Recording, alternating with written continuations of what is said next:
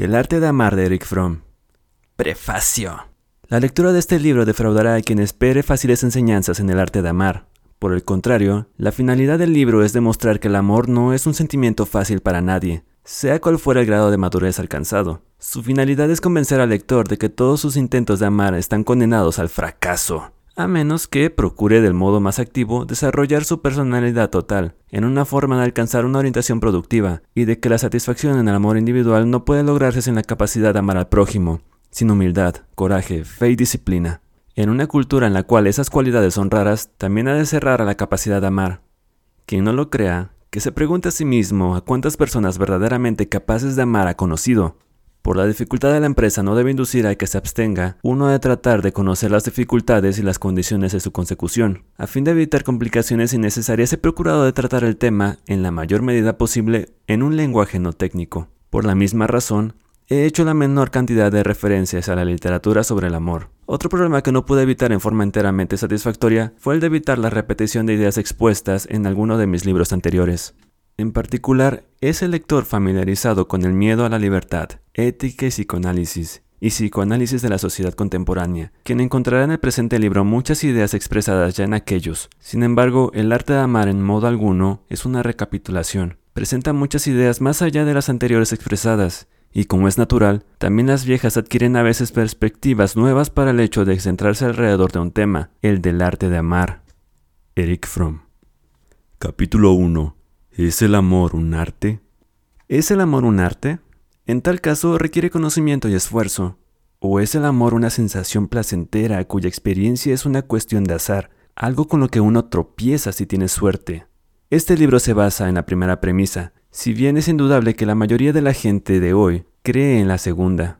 No se trata de que la gente piense que el amor carece de importancia. En realidad, todos están sedientos de amor, Ven innumerables películas basadas en historias de amor felices y desgraciadas. Escuchan centenares de canciones triviales que hablan del amor. Y, sin embargo, casi nadie piensa que hay algo que aprender acerca del amor. Esa peculiar actitud se basa en varias premisas que, individualmente o combinadas, tienden a sustentarlas. Para la mayoría de la gente, el problema del amor consiste fundamentalmente en ser amado y no en amar, no en la propia capacidad de amar. De ahí que para ellos el problema sea cómo lograr que se los ame, cómo ser dignos de amor. Para alcanzar ese objetivo siguen varios caminos. Uno de ellos, utilizado en especial por los hombres, es tener éxito, ser poderoso y rico, como lo permita el margen social de la propia posición. Otro, usado particularmente por las mujeres, consiste en ser atractivas, por medio del cuidado del cuerpo, la ropa, etc. Existen otras formas de hacerse atractivo, que utilizan tanto hombres como mujeres tales como tener modales agradables, conversación interesante, ser útil, modesto, inofensivo. Muchas de las formas de hacerse querer son iguales a las que se utilizan para alcanzar el éxito, para ganar e influir sobre la gente. En realidad, lo que para la mayoría de la gente de nuestra cultura equivale a digno de ser amado es, en esencia, una mezcla de popularidad y atractivo físico-sexual. La segunda premisa que sustenta la actitud de que no hay nada que aprender sobre el amor es la suposición de que el problema del amor es el de un objeto y no el de una facultad. La gente cree que el amor es sencillo y lo difícil es encontrar un objeto apropiado para amar o para ser amado por él. Tal actitud tiene varias causas arraigadas en el desarrollo de la sociedad moderna. Una de ellas es la profunda transformación que se produjo en el siglo XX con respecto a la elección del objeto amoroso. En la era victoriana, así como en muchas culturas tradicionales, el amor no era generalmente una experiencia personal espontánea que podía llevar al matrimonio. Por el contrario, el matrimonio se efectuaba por un convenio entre las respectivas familias o por medio de un agente matrimonial, o también sin la ayuda de tales intermediarios. Se realizaba sobre la base de consideraciones sociales, partiendo de la premisa de que el amor surgía después de concertado el matrimonio. En las últimas generaciones el concepto de amor romántico se ha hecho casi universal en el mundo occidental. En los Estados Unidos de Norteamérica, si bien no faltan consideraciones de índole convencional, la mayoría de la gente aspira a encontrar un amor romántico, a tener una experiencia personal del amor que luego lleva al matrimonio. Ese nuevo concepto de la libertad en el amor debe haber acrecentado enormemente la importancia del objeto frente a la de la función. Hay en la cultura contemporánea otro rasgo característico, estrechamente vinculado con ese factor.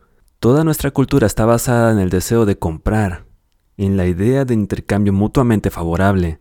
La felicidad del hombre moderno consiste en la excitación de contemplar las vidrierías de los negocios y en comprar todo lo que pueda, ya sea al contado o a plazos. El hombre o la mujer considera a la gente en una forma similar. Una mujer o un hombre atractivos son los premios que se quiere conseguir. Atractivo significa habitualmente un buen conjunto de cualidades que son populares y por las cuales hay demanda en el mercado de la personalidad. Las características específicas que hacen atractiva a una persona dependen de la moda de la época, tanto física como mentalmente. Durante los años que siguieron a la Primera Guerra Mundial, una mujer que bebía y fumaba, emprendedora y sexualmente provocadora resultaba atractiva. Hoy en día la moda exige más domesticidad y recato. A finales del siglo XIX y comienzos de este, un hombre debía ser agresivo y ambicioso. Hoy tiene que ser sociable y tolerante para resultar atractivo. De cualquier manera, la sensación de enamorarse solo se desarrolla con respecto a las mercaderías humanas que están dentro de nuestras posibilidades de intercambio. Quiero hacer un buen negocio. El objeto debe ser deseable desde el punto de vista de su valor social, y al mismo tiempo debo resultarle deseable, teniendo en cuenta mis valores y potencialidades manifiestas y ocultas. De este modo, dos personas se enamoran cuando sienten que han encontrado el objeto disponible en el mercado, dentro de sus límites impuestos por sus propios valores de intercambio. Lo mismo que cuando se compran bienes raíces. Suele ocurrir que las potencialidades ocultas susceptibles de desarrollo desempeñan un papel de considerable importancia en tal transacción. En una cultura en la que prevalece la orientación mercantil y en la que el éxito material consiste en el valor predominante, no hay en realidad motivos para sorprenderse de que las relaciones humanas sigan en el mismo esquema de intercambio que gobierna el mercado de bienes y trabajo. El tercer error que lleva a suponer que no hay nada que aprender sobre el amor radica en la confusión entre la experiencia inicial de enamorarse y la situación permanente de estar enamorado, o mejor dicho, de permanecer enamorado. Si las personas que son desconocidas la una de la otra como lo somos todos, dejan caer de pronto la barrera que las separa y se sienten cercanas, se sienten uno. Ese momento de unidad constituye uno de los más estimulantes y excitantes de la vida, y resulta aún más maravilloso y milagroso para aquellas personas que han vivido encerradas, aisladas, sin amor. Ese momento de súbita intimidad suele verse facilitado si se combina o inicia con la atracción sexual y su consumación. Sin embargo, tal tipo de amor es, por su misma naturaleza, poco duradera las dos personas llegan a conocerse bien, su intimidad pierde cada vez más su carácter milagroso, hasta que su antagonismo, sus desilusiones o aburrimiento mutuo terminan por matar lo que pueda quedar de la excitación inicial. No obstante, al comienzo no saben todo esto. En realidad, consideran la intensidad del apasionamiento, ese estar locos el uno por el otro, como una prueba de la intensidad de su amor, cuando solo muestra el grado de su soledad interior. Esa actitud, que no hay nada más fácil que amar, sigue siendo la idea prevalente sobre el amor, a pesar de las abrumadoras pruebas de lo contrario. Prácticamente no existe ninguna otra actividad o empresa que inicie con tan tremendas esperanzas y expectativas, y que no obstante fracase tan a menudo como el amor. Si ello ocurriera con cualquier otra actividad, la gente estaría ansiosa por conocer los motivos del fracaso y por corregir sus errores, o renunciaría a la actividad. Puesto que lo último es imposible en el caso del amor, Solo parece haber una forma adecuada de superar el fracaso del amor, y es examinar las causas del tal fracaso y estudiar el significado del amor.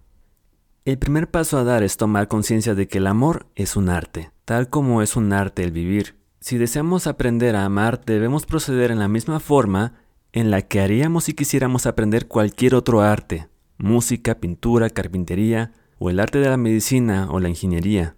¿Cuáles son los pasos necesarios para aprender cualquier arte? El proceso de aprender un arte puede dividirse convenientemente en dos partes. Una, el dominio de la teoría. La otra, el dominio de la práctica. Si quiero aprender el arte de la medicina, primero debo conocer los hechos relativos al cuerpo humano y a las diversas enfermedades. Una vez adquirido todo ese conocimiento teórico, aún no soy en modo alguno competente en el arte de la medicina.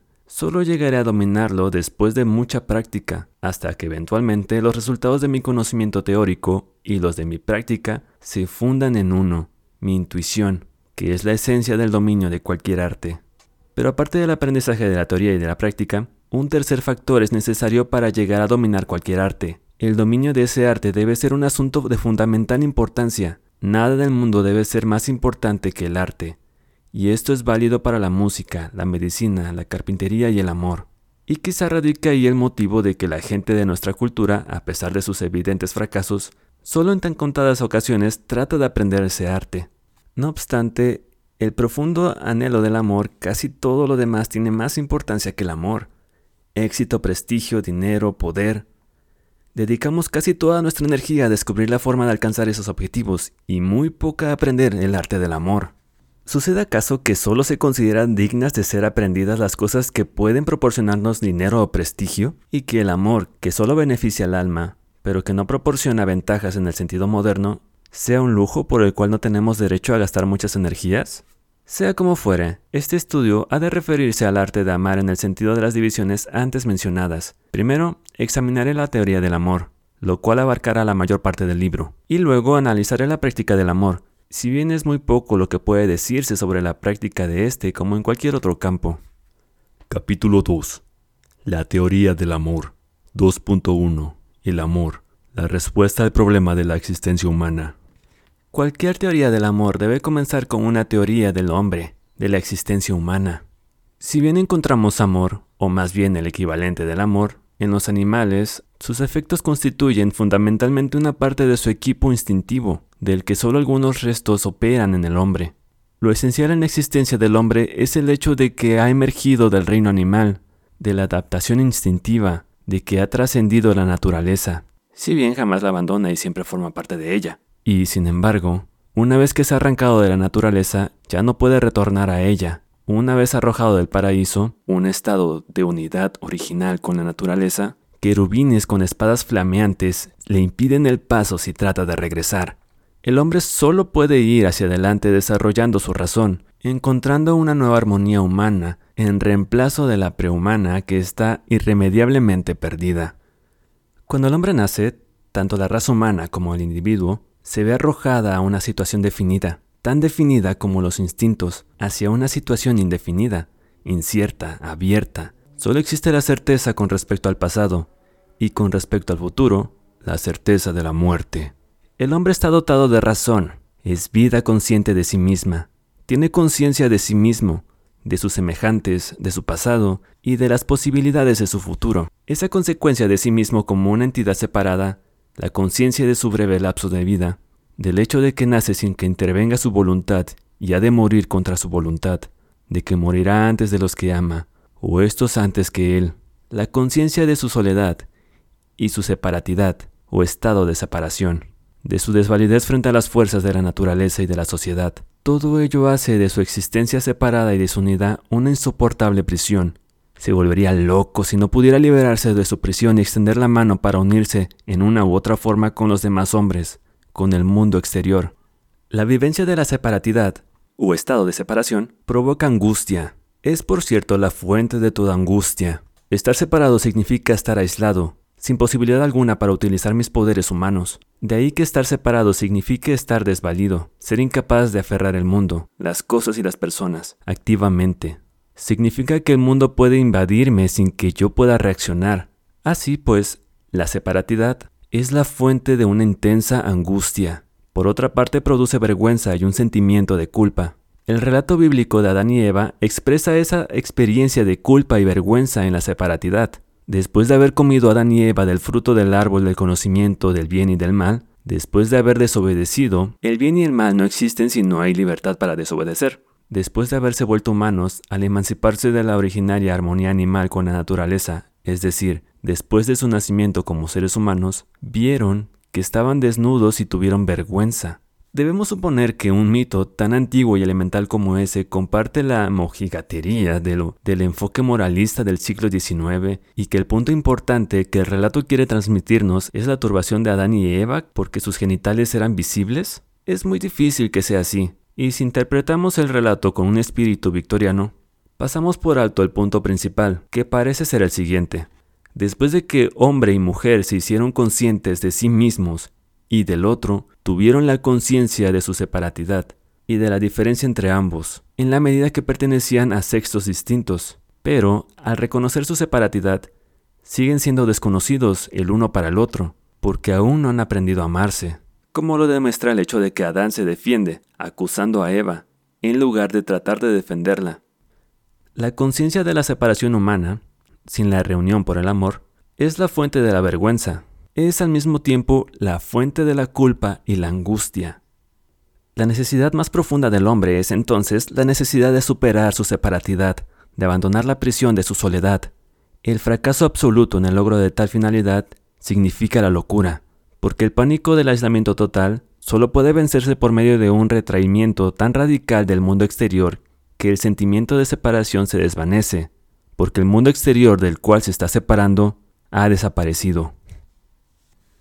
El hombre, de todas las edades y culturas, enfrenta la solución de un problema que es siempre el mismo, el problema de cómo superar la separatidad, cómo lograr la unión, cómo trascender la propia vida individual y encontrar compensación. El problema es el mismo para el hombre primitivo que habita en las cavernas, el nómada que cuida de sus rebaños, el pastor egipcio, el mercader fenicio, el soldado romano, el monje medieval, el samurái japonés, el empleado y el obrero modernos.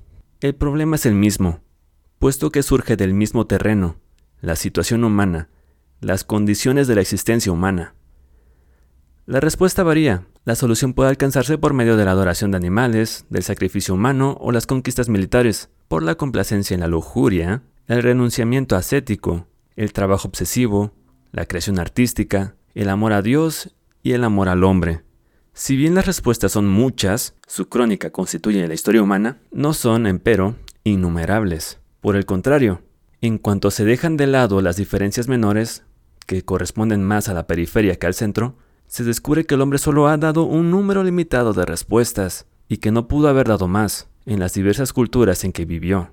La historia de la religión y de la filosofía es la historia de esas respuestas, de su diversidad, así como de su limitación en cuanto al número. Las respuestas dependen, en cierta medida, del grado de individualización alcanzado por el individuo. En el infante, la yoidad se ha desarrollado apenas. Él aún se siente uno con su madre. No experimenta el sentimiento de separatidad mientras su madre esté presente. Su sensación de soledad es creada por la presencia física de la madre, sus pechos, su piel. Solo en el grado que el niño desarrolla su sensación de separatidad e individualidad, la presencia física de la madre deja de ser suficiente y surge la necesidad de superar de otras maneras la separatidad. De manera similar, la raza humana, en su infancia, se siente una con la naturaleza. El suelo, los animales, las plantas, constituyen aún el mundo del hombre, quien se identifica con los animales, como lo expresa el uso que hace de las máscaras animales, la adoración de un animal totémico o de dioses animales.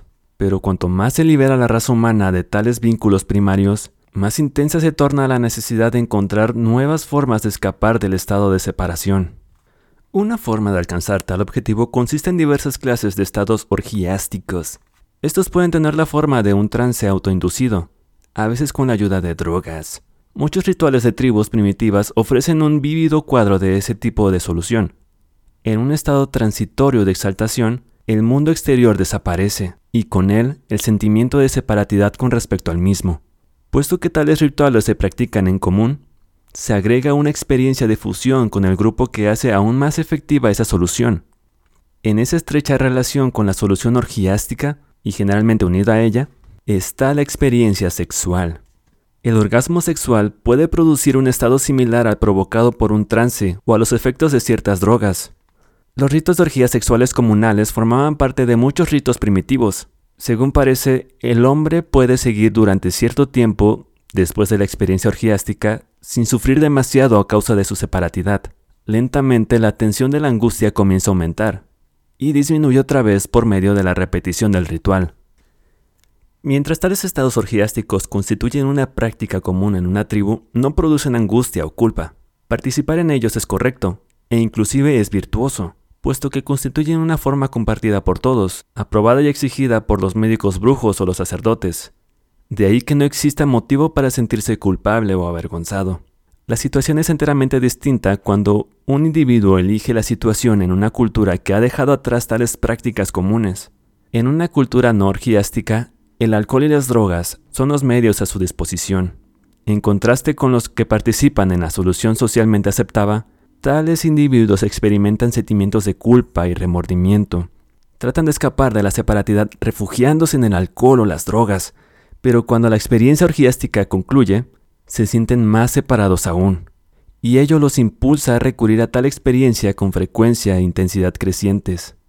La solución orgiástica sexual presenta leves diferencias. En cierta medida constituye una forma natural y normal de superar la separatidad y una solución parcial al problema del aislamiento. Pero en muchos individuos que no pueden aliviar de otra manera el estado de separación, la búsqueda del orgasmo sexual asume un carácter que lo asemeja bastante al alcoholismo o a la afición a las drogas.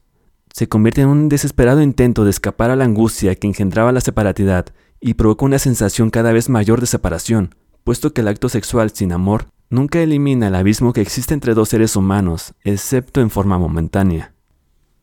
Todas las formas de unión orgiástica tienen tres características, son intensas, incluso violentas. Ocurren en la personalidad total, mente y cuerpo. Son transitorias y periódicas. Exactamente lo contrario ocurre en esa forma de unión que está lejos de ser la solución que con mayor frecuencia eligió el hombre en el pasado y en el presente. La unión basada en la conformidad con el grupo, sus costumbres, prácticas y creencias. Volvemos a encontrar aquí una evolución considerable. En una sociedad primitiva, el grupo es pequeño, es integrado por aquellos que comparten la sangre y el suelo. En el desarrollo creciente de la cultura, el grupo se extiende, se convierte en la ciudadanía de una polis, en un gran estado, los miembros de una iglesia. Hasta el romano indigente se sentía orgulloso de poder decir civis romanus sum. Roma y el imperio eran su familia, su hogar, su mundo. También en la sociedad occidental contemporánea, la unión con el grupo es la forma predominante de superar el estado de separación. Se trata de una unión en la que el ser individual desaparece en gran medida y cuya finalidad es la pertenencia al rebaño. Si soy como todos los demás, si no tengo sentimientos o pensamientos que me hagan diferente, si me adapto a las costumbres, las ropas, las ideas, al patrón del grupo, estoy salvado, salvado de la temible experiencia de la soledad. Los sistemas dictatoriales utilizan amenazas y el terror para inducir esta conformidad. Los países democráticos, la sujeción y la propaganda.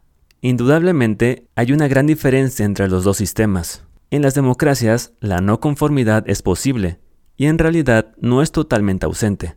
En los sistemas totalitarios, solo unos pocos héroes y mártires insólitos se niegan a obedecer.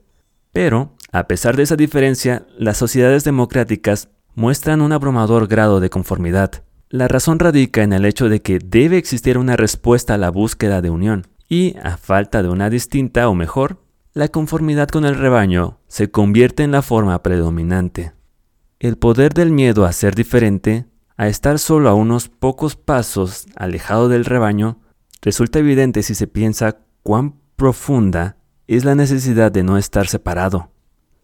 A veces el temor a la no conformidad se racionaliza con miedo a los peligros prácticos que podría amenazar al rebelde. Pero en realidad la gente quiere someterse a un grado mucho más alto de lo que está obligada a hacerlo, por lo menos en las democracias occidentales.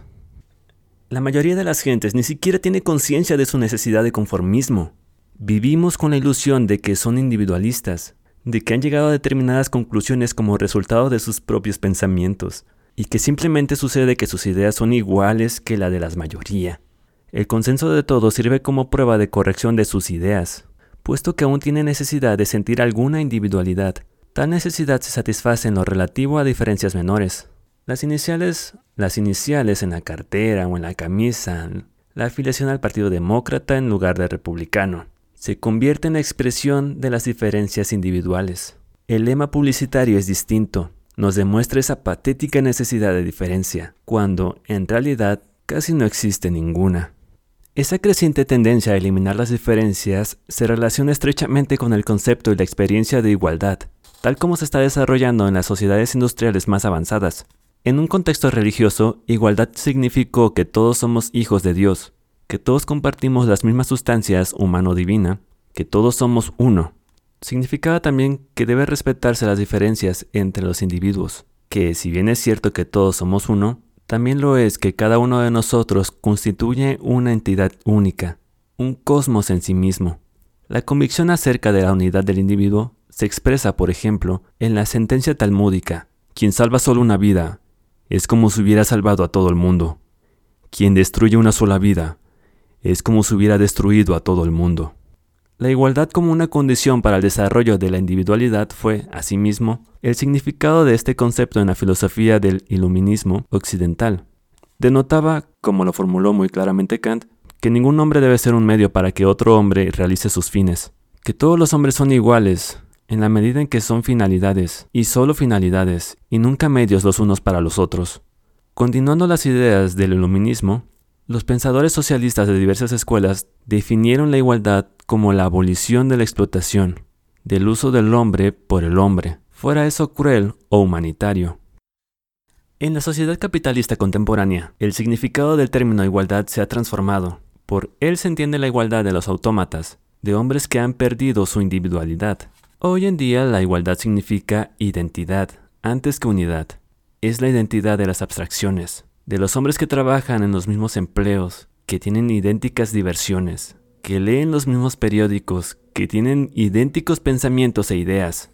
En este sentido, también deben recibirse con cierto escepticismo algunas conquistas generales celebradas como signos de progreso, tales como la igualdad de las mujeres. Me parece innecesario aclarar que no estoy en contra de tal igualdad, pero los aspectos positivos de esta tendencia a la igualdad no deben engañarnos, forman parte del movimiento hacia la eliminación de las diferencias. Tal es el precio que se paga por la igualdad. Las mujeres son iguales porque ya no son diferentes. La proposición de la filosofía del iluminismo, el alma no tiene sexo, se ha convertido en práctica general. La polaridad de los sexos está desapareciendo, y con ella el amor erótico, que se basa en dicha polaridad. Hombres y mujeres son idénticos, no iguales como polos opuestos.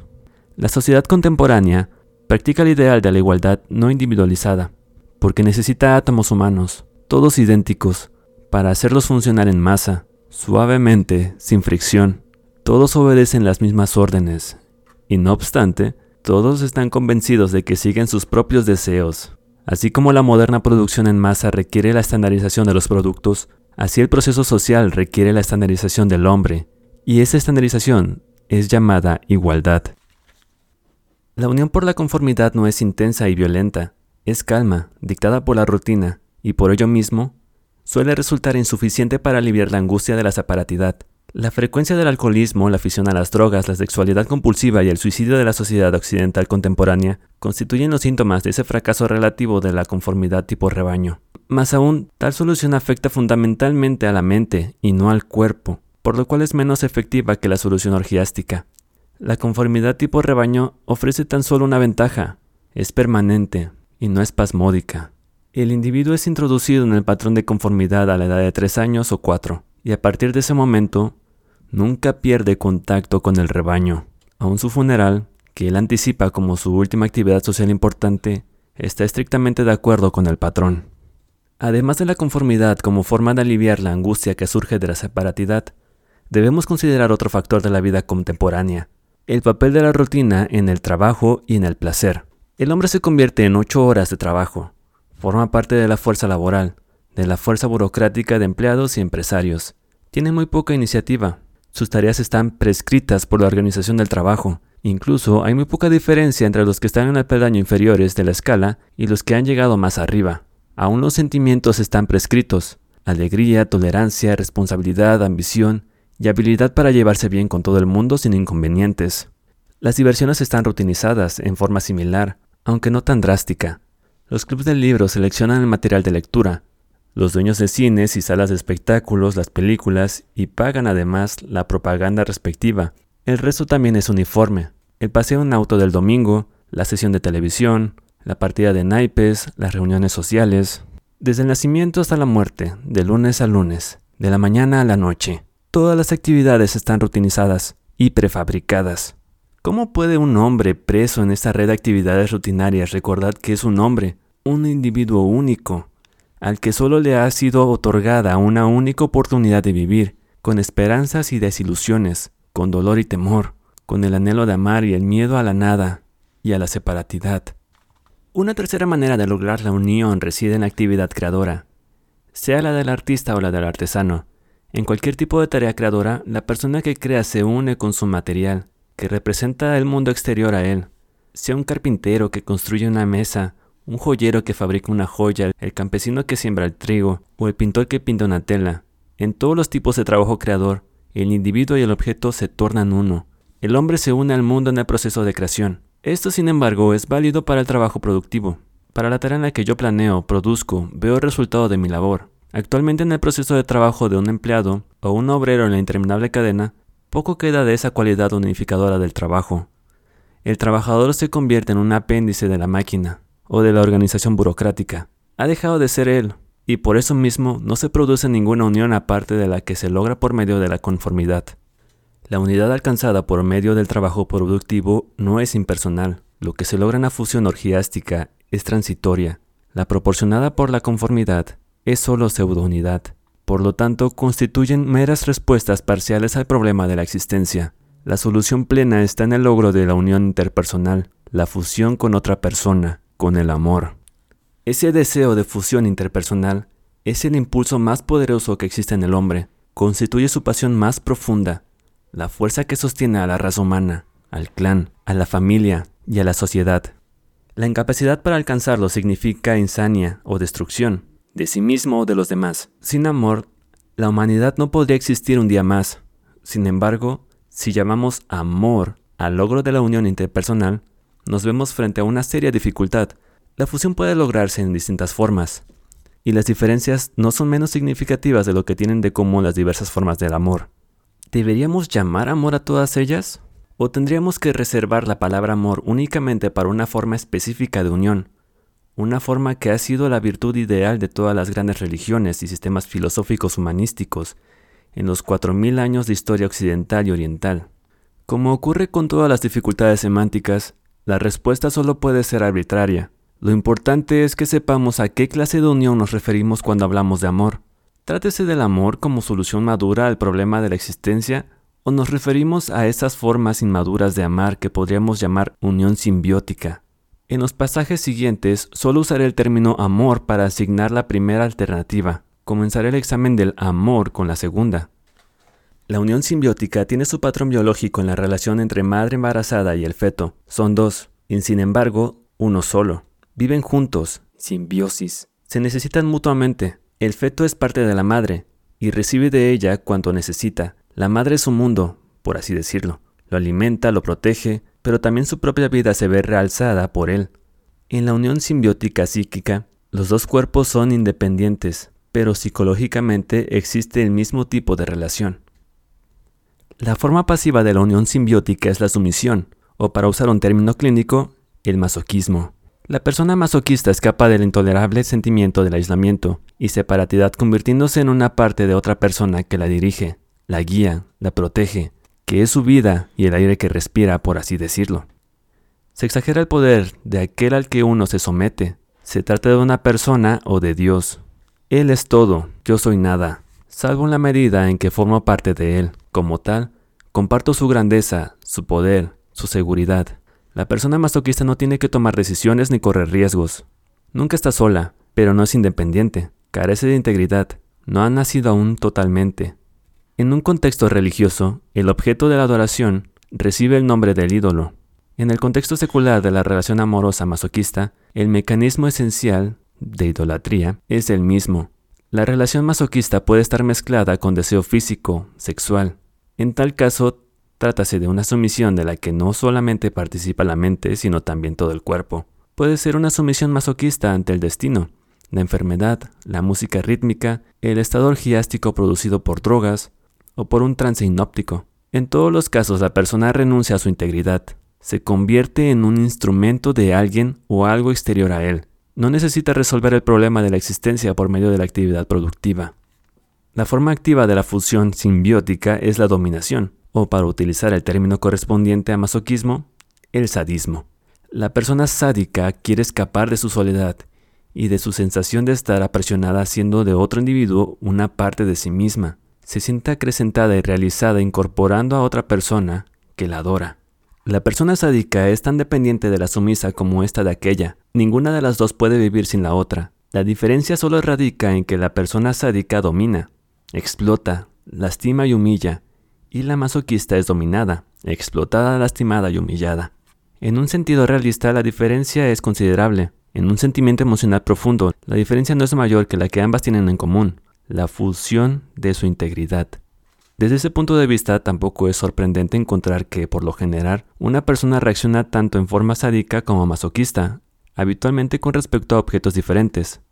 Hitler reaccionaba sádicamente frente al pueblo, pero con una actitud masoquista hacia el destino, la historia, el poder superior de la naturaleza.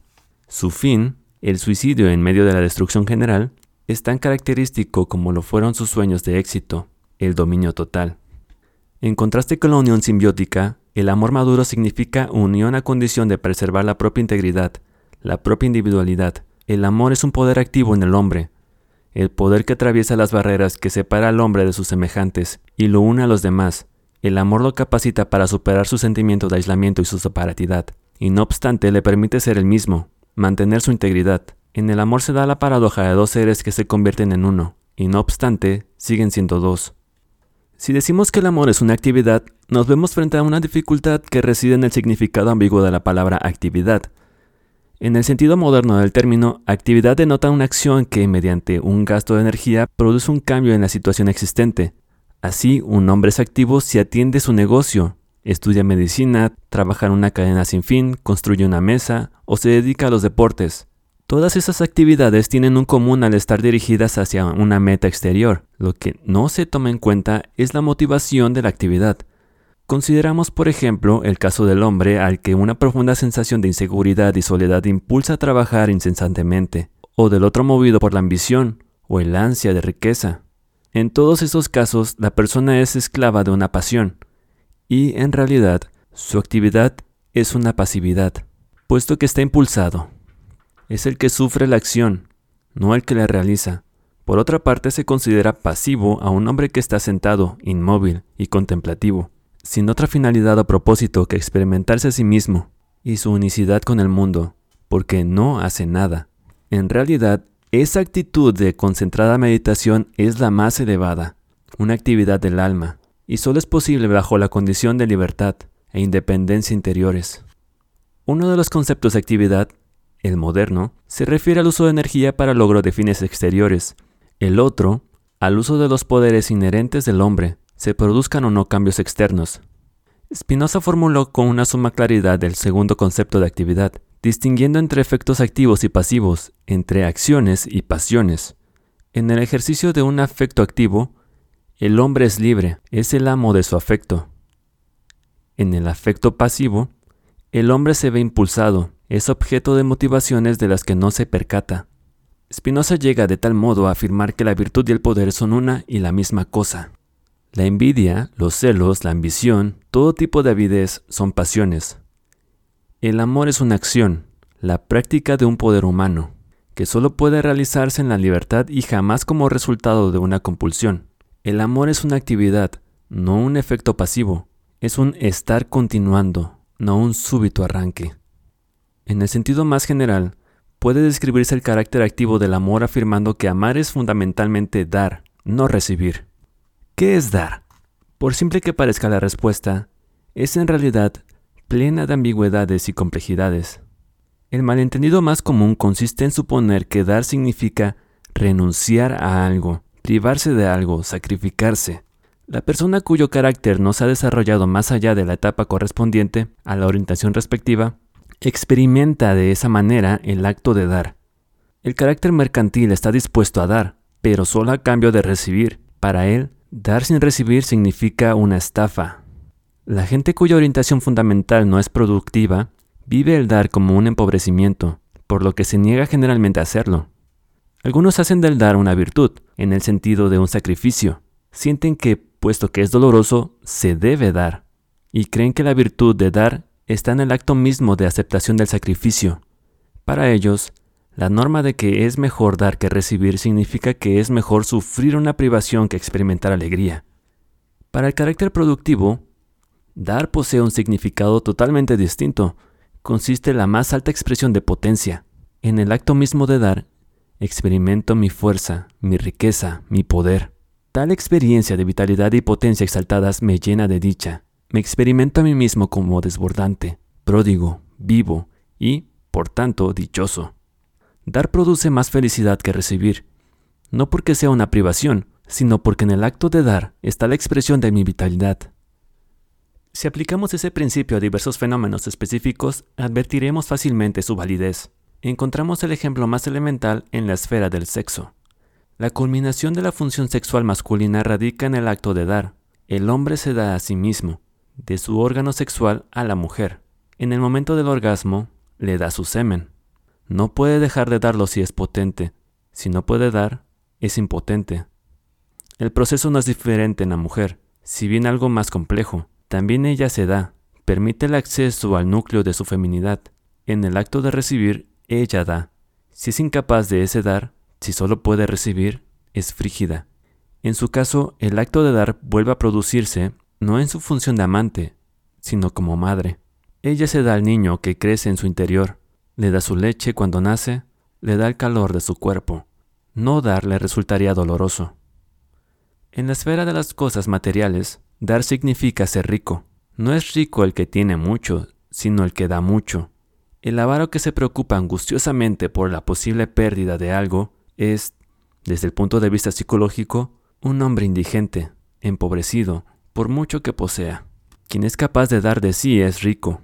Siéntese a sí mismo como alguien que puede entregar a los demás algo de sí. Solo un individuo privado de todo lo que está más allá de las necesidades elementales para la subsistencia sería incapaz de gozar con el acto de dar cosas materiales. La experiencia diaria demuestra, empero, que lo que cada persona considera necesidades mínimas depende tanto de su carácter como de sus posesiones reales. Es bien sabido que los pobres están más inclinados a dar que los ricos. No obstante, la pobreza que sobrepasa en cierto límite puede impedir dar, y es consecuencia degradante no solo a causa del sufrimiento directo que ocasiona, sino que priva a los pobres de la alegría de dar. Sin embargo, la esfera más importante del dar no es la de las cosas materiales, sino el dominio de lo específicamente humano. ¿Qué le da una persona a otra? Da de sí misma, de lo más precioso que tiene, de su propia vida. Ello no significa necesariamente que sacrifica su vida por otra persona, sino que da lo que está vivo en él. Da de su alegría, de su interés, de su comprensión, de su conocimiento, de su humor, de su tristeza, de todas las expresiones y manifestaciones de lo que está vivo en él. Al dar así de su vida, enriquece a la otra persona, realza el sentimiento de vida de la otra, al exaltar el suyo propio. No da con el fin de recibir. Dar es de por sí una dicha exquisita, pero, al dar, no puede dejar de llevar a la vida algo en la otra persona, y eso que nace a la vida se refleja a su vez sobre ella. Cuando da verdaderamente, no puede dejar de recibir lo que se le da en cambio. Dar implica hacer de la otra persona un dador, y ambas comparten la alegría de lo que han creado. Algo nace en el acto de dar, y las dos personas involucradas se sienten agradecidas a la vida que nace para ambas. En lo que toca específicamente al amor, eso significa el amor es un poder que produce amor. La impotencia es la incapacidad de producir amor. Marx ha expresado bellamente este pensamiento. Supongamos, dice, al hombre como hombre y su relación con el mundo con un aspecto humano, y podremos intercambiar amor solo por amor, confianza por confianza, etc. Si se quiere disfrutar del arte, se debe poseer una formación artística. Si se desea tener influencia sobre la gente, se debe ser capaz de ejercer una influencia estimulante y alentadora sobre la gente. Cada una de nuestras relaciones con el hombre y con la naturaleza debe ser expresamente definida de una vida real, individual, correspondiente al objeto de nuestra voluntad. Si amamos sin producir amor, es decir, si nuestro amor como tal no produce amor, si por medio de una expresión de vida como personas que amamos, no nos convertimos en personas amadas, entonces nuestro amor es impotente, es una desgracia. Pero no solo en lo que atañe al amor, dar significa recibir. El maestro aprende de sus alumnos, el auditorio estimula al actor, el paciente cura a su psicoanalista, siempre y cuando no se traten como objetos, sino que estén relacionados entre sí en forma genuina y productiva. Apenas si es necesario destacar el hecho de que la capacidad de amar como acto de dar depende del desarrollo caracterológico de la persona. Presupone el logro de la orientación predominante productiva, en la que la persona ha superado la dependencia, la omnipotencia narcisista, el deseo de explotar a los demás o de acumular, y ha adquirido fe en sus propios poderes humanos y coraje para confiar en su capacidad para alcanzar el logro de sus fines. En la misma medida en que carece de tales cualidades, tiene miedo de darse, y por tanto de amar. Además del elemento de dar, el carácter activo del amor se vuelve evidentemente en el hecho de que implica ciertos elementos básicos, comunes a todas las formas del amor. Esos elementos son cuidado, responsabilidad, respeto y conocimiento. Que el amor implica cuidado es especialmente evidente en el amor de una madre por su hijo. Ninguna declaración de amor por su parte nos parecería sincera si viéramos que descuida al niño, si deja de alimentarlo, de bañarlo, de proporcionarle beneficio físico, y creemos en su amor si vemos que cuida al niño. Lo mismo ocurre incluso con el amor a los animales y las flores. Si una mujer nos dijera que ama las flores y viéramos que se olvida de regarlas, no creeríamos en su amor a las flores. El amor es la preocupación activa por la vida y el crecimiento de lo que amamos. Cuando falta tal preocupación activa, no hay amor. En el libro de Jonás se describe en forma sumamente bella este elemento del amor. Dios le ha dicho a Jonás que vaya a Nínive, para advertir a sus habitantes que serán castigados si no abandonan sus prácticas perversas. Jonás huye de esta misión porque teme que la gente de Nínive se arrepienta y que Dios los perdone. Es un hombre con un poderoso sentido del orden y de la ley, pero sin amor. Sin embargo, al tratar de escapar, se encuentra en el vientre de una ballena, que simboliza el estado de aislamiento y reclusión que ha provocado en él su falta de amor y su solidaridad. Dios lo salva y Jonás va a Nínive. Predica ante los habitantes tal como Dios le ha mandado, y ocurre aquello que él tanto temía. Los hombres de Nínive se arrepienten de sus pecados, abandonan sus malos hábitos, y Dios los perdona y decide no destruir la ciudad. Jonás se siente hondamente enojado y apesumbrado. Él quería justicia, no misericordia, por fin encuentra cierto consuelo en la sombra de un árbol de Dios que ha hecho crecer para protegerlo del sol. Pero cuando Dios hace que el árbol se seque, Jonás se deprime y se queja iradamente a Dios. Dios responde, Tuviste tu lástima de la calabacera, en la cual no trabajaste, ni tú la hiciste crecer, que en espacio de una noche nació, y en espacio de una noche pereció. ¿Y no tendré piedad yo de Nínive, aquella gran ciudad, donde hay más de 120 mil personas que no conocen su mano derecha ni su mano izquierda, y muchos animales? La respuesta de Dios a Jonás debe entenderse simbólicamente. Dios le explica a Jonás que la esencia del amor es trabajar por algo y hacer crecer, que el amor y el trabajo son inseparables. Se ama aquello por lo que se trabaja y se trabaja por lo que se ama. El cuidado y la preocupación implica otro aspecto del amor, el de la responsabilidad. Hoy en día suele usarse ese término para denotar un deber, algo impuesto desde el exterior. Pero la responsabilidad, en su verdadero sentido, es un acto enteramente voluntario. Constituye mi respuesta a la necesidad, expresadas o no, de otro ser humano. Ser responsable significa estar listo y dispuesto a responder. Jonás no se sentía responsable ante los habitantes de Nínive. Él, como Caín, podía preguntar, ¿Soy yo el guardián de mi hermano? La persona que ama responde.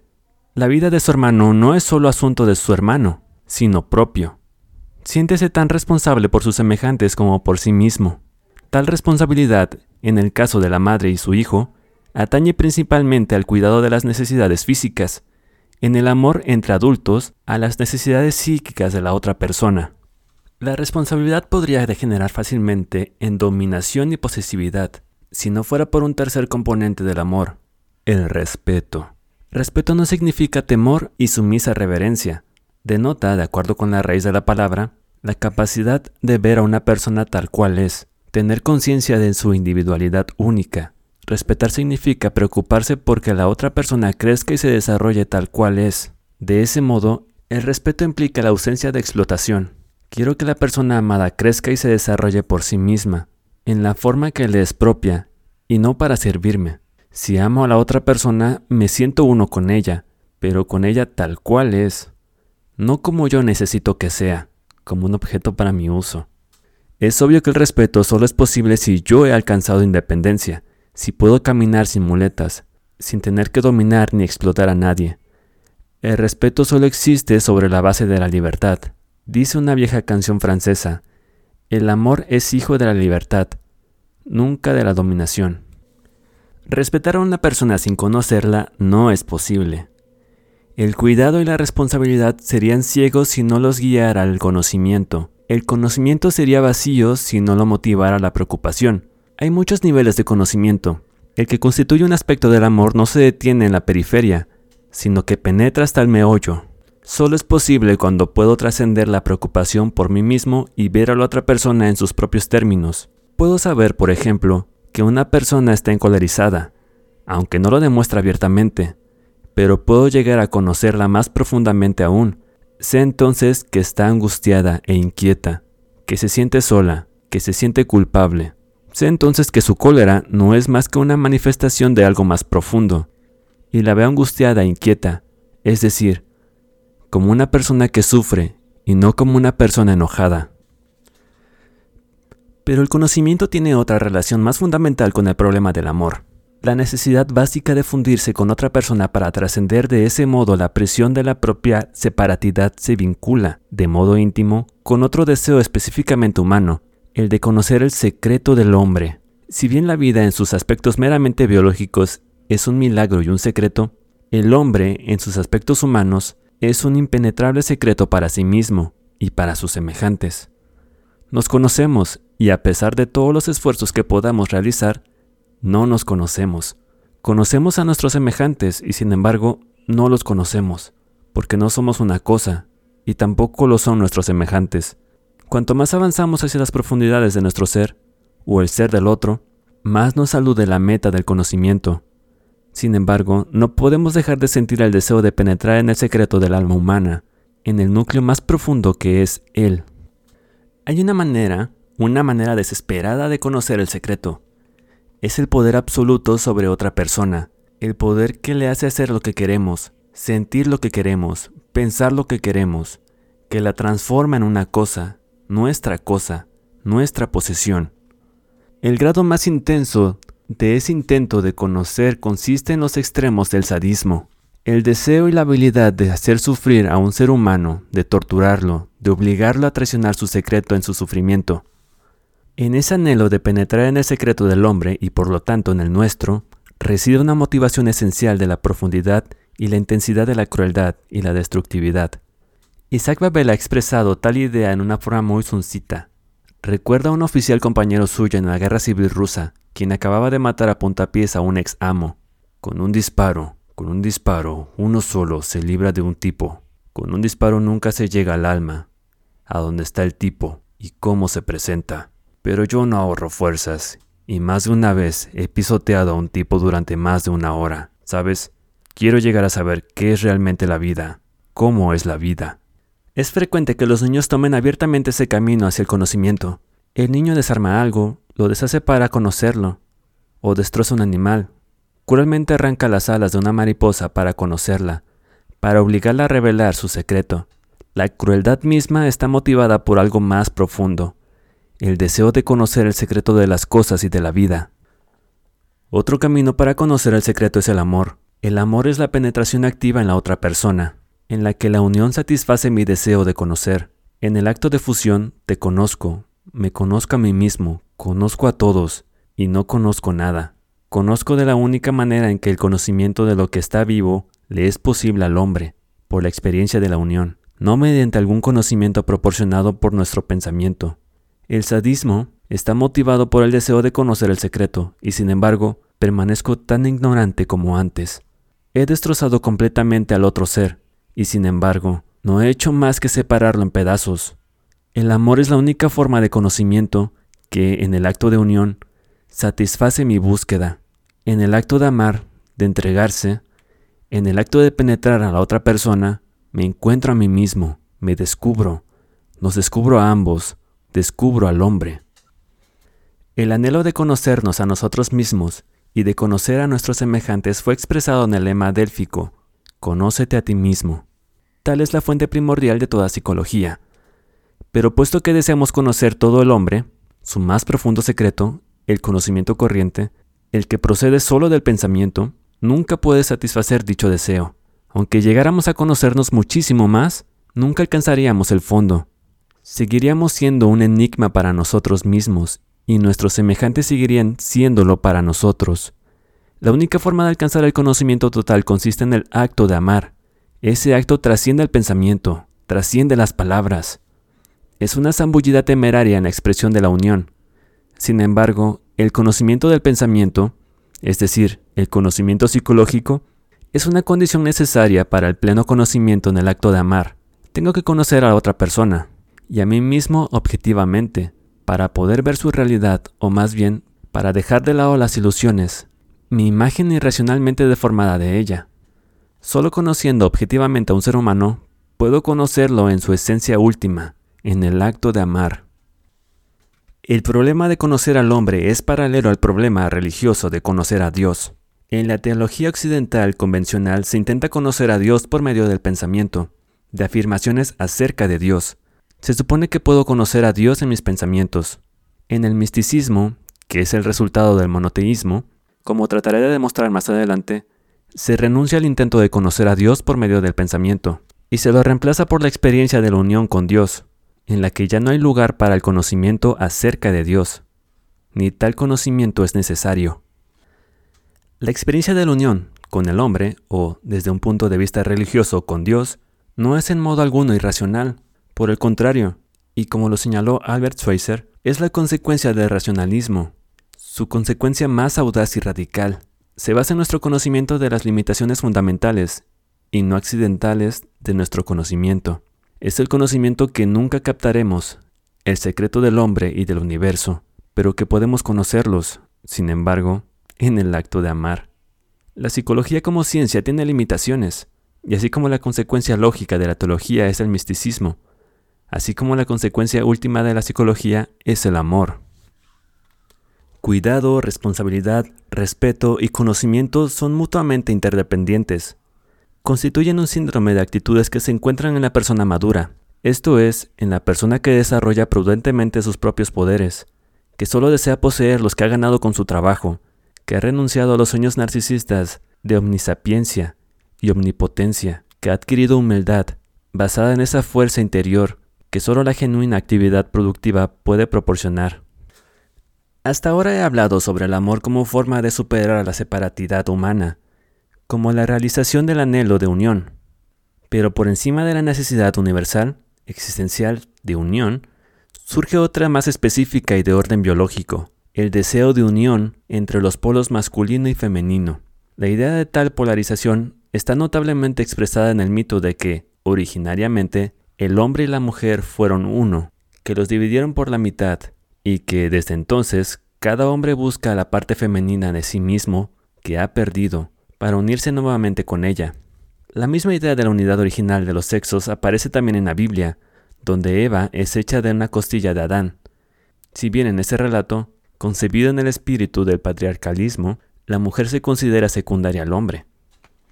El significado del mito es bastante claro. La polarización sexual lleva al hombre a buscar la unión con el otro sexo. La polaridad entre los principios masculino-femenino existen también dentro de cada hombre y cada mujer, así como fisiológicamente, tanto el hombre como la mujer poseen hormonas del sexo opuesto. Así también, en el sentido psicológico, son bisexuales. Llevan en sí mismo el principio de recibir y penetrar, de la materia y del espíritu. El hombre y la mujer solo logra la unión interior, en la unión con la polaridad femenina o masculina. Esa polaridad es la base de toda creatividad. La polaridad masculino-femenino es también la base de la creatividad interpersonal. Ello se evidencia biológicamente en el hecho de que la unión del esperma y el óvulo constituyen la base para el nacimiento de un niño. Y la situación es la misma en el dominio puramente psíquico. En el amor entre hombre y mujer, cada uno vuelve a nacer. La desviación homosexual es un fracaso en el logro de esa unión polarizada, y por eso el homosexual sufre el dolor de la separatidad nunca resuelta, fracaso que comparte, sin embargo, con el heterosexual corriente que no puede amar. Idéntica polaridad entre el principio masculino y el femenino existe en la naturaleza, no solo, como es notorio, en los animales y las plantas, sino en la polaridad de dos funciones fundamentales, la de recibir y la de penetrar. Esa polaridad de la tierra y la lluvia, del río y el océano, de la noche y el día, de la oscuridad y la luz, de la materia y el espíritu. El gran poeta místico musulmán Rumi expresó esta idea con hermosas frases. Nunca el amante busca sin ser buscado por su amada. Si la luz del amor ha penetrado en este corazón, sabe que también hay amor en aquel corazón. Cuando el amor de Dios agita tu corazón, también Dios tiene amor por ti. Sin la otra mano, ningún ruido de palmoteo sale de una mano. La sabiduría divina es destino, y su decreto nos hace amarnos el uno al otro. Por eso está ordenado que cada parte del mundo se una con su concerte. El sabio dice, cielo es hombre, y tierra mujer. Cuando la tierra no tiene calor, el cielo se manda. Cuando pierde su frescor y su rocío, el cielo se lo devuelve. El cielo hace su ronda, como un marido que trabaja por su mujer, y la tierra se preocupa del gobierno de su casa, cuida de los nacimientos y amamanta lo que pare. Mira a la tierra y al cielo, tienen inteligencia, pues hacen el trabajo de seres inteligentes. Si esos dos no gustaran placer el uno al otro, ¿por qué habrían de andar juntos como novios? Sin la tierra, ¿despuntarían las flores, echarían flores los árboles? ¿Qué entonces produciría el calor y el agua del cielo? Así como Dios puso el deseo en el hombre y la mujer para que el mundo fuera preservado por su unión, así en cada parte de la existencia planteó el deseo de la otra parte. Día y noche son enemigos afuera, pero sirven ambos un único fin. Cada uno ama al otro en aras de la perfección de su mutuo trabajo. Sin la noche la naturaleza del hombre no recibiría ganancia alguna, y nada tendría entonces el día de gastar. El problema de la polaridad hombre-mujer lleva ciertas consideraciones ulteriores sobre la cuestión del amor y el sexo. Hablé antes del error que cometió Freud al ver en el amor exclusivamente la expresión o sublimación del instinto sexual, en lugar de reconocer que el deseo sexual es una manifestación de la necesidad de amor y de unión. Pero el error de Freud es más hondo todavía. De acuerdo con su materialismo fisiológico, ve en el instinto sexual el resultado de una tensión química producida en el cuerpo, que es dolorosa y busca alivio. La finalidad del deseo sexual es la eliminación de esa tensión, la satisfacción sexual consiste en tal eliminación. Este punto de vista es válido en la medida en que el deseo sexual opera en la misma forma que el hambre o la sed cuando el organismo se encuentra desnutrido. En tal sentido, el deseo sexual es una comezón y la satisfacción sexual es el alivio de esa comezón. En realidad, en lo que al concepto de sexualidad se refiere, la masturbación sería la satisfacción sexual ideal. Lo que Freud paradójicamente no tiene en cuenta es el aspecto psicobiológico de la sexualidad, la polaridad masculino-femenina, y el deseo de resolver la polaridad por medio de la unión. Ese curioso error probablemente viose facilitado por el extremo patriarcalismo de Freud, que le llevó a suponer que la sexualidad es masculina y le hizo ignorar la sexualidad femenina específica. Expresó tal idea en una teoría sexual, diciendo que el líbido posee regularmente una naturaleza masculina. Se trate de la líbido de un hombre o de una mujer. La misma idea se expresa en una forma racionalizada en la teoría en que en la teoría de que el niño experimenta a la mujer como un hombre castrado y de que ella misma busca diversas compensaciones a la pérdida del genital masculino. Pero la mujer no es un hombre, la mujer no es un hombre castrado, y su sexualidad es específicamente femenina y no de naturaleza masculina. La necesidad de aliviar la tensión solo motiva parcialmente la atracción entre los sexos. La motivación fundamental es la necesidad de unión con el otro sexo por lo opuesto. De hecho, la atracción erótica no se expresa únicamente en la atracción sexual. Hay masculinidad y feminidad en el carácter tanto como en la función sexual. Puede definirse el carácter masculino diciendo que posee las cualidades de penetración, conducción, actividad, disciplina y aventura. El carácter femenino, las cualidades de receptividad productiva, protección, realismo, resistencia, maternidad. Siempre debe tenerse presente que en cada individuo se funden ambas características, pero con predominio de las correspondientes a su sexo. Si los rasgos masculinos del carácter de un hombre están debilitados porque emocionalmente sigue siendo una criatura, es muy frecuente que trate de compensar esa falta acentuando exclusivamente su papel masculino en el sexo. El resultado es el don Juan, que necesita demostrar sus proezas masculinas en el terreno sexual, porque está inseguro de su masculinidad en un sentido caracterológico.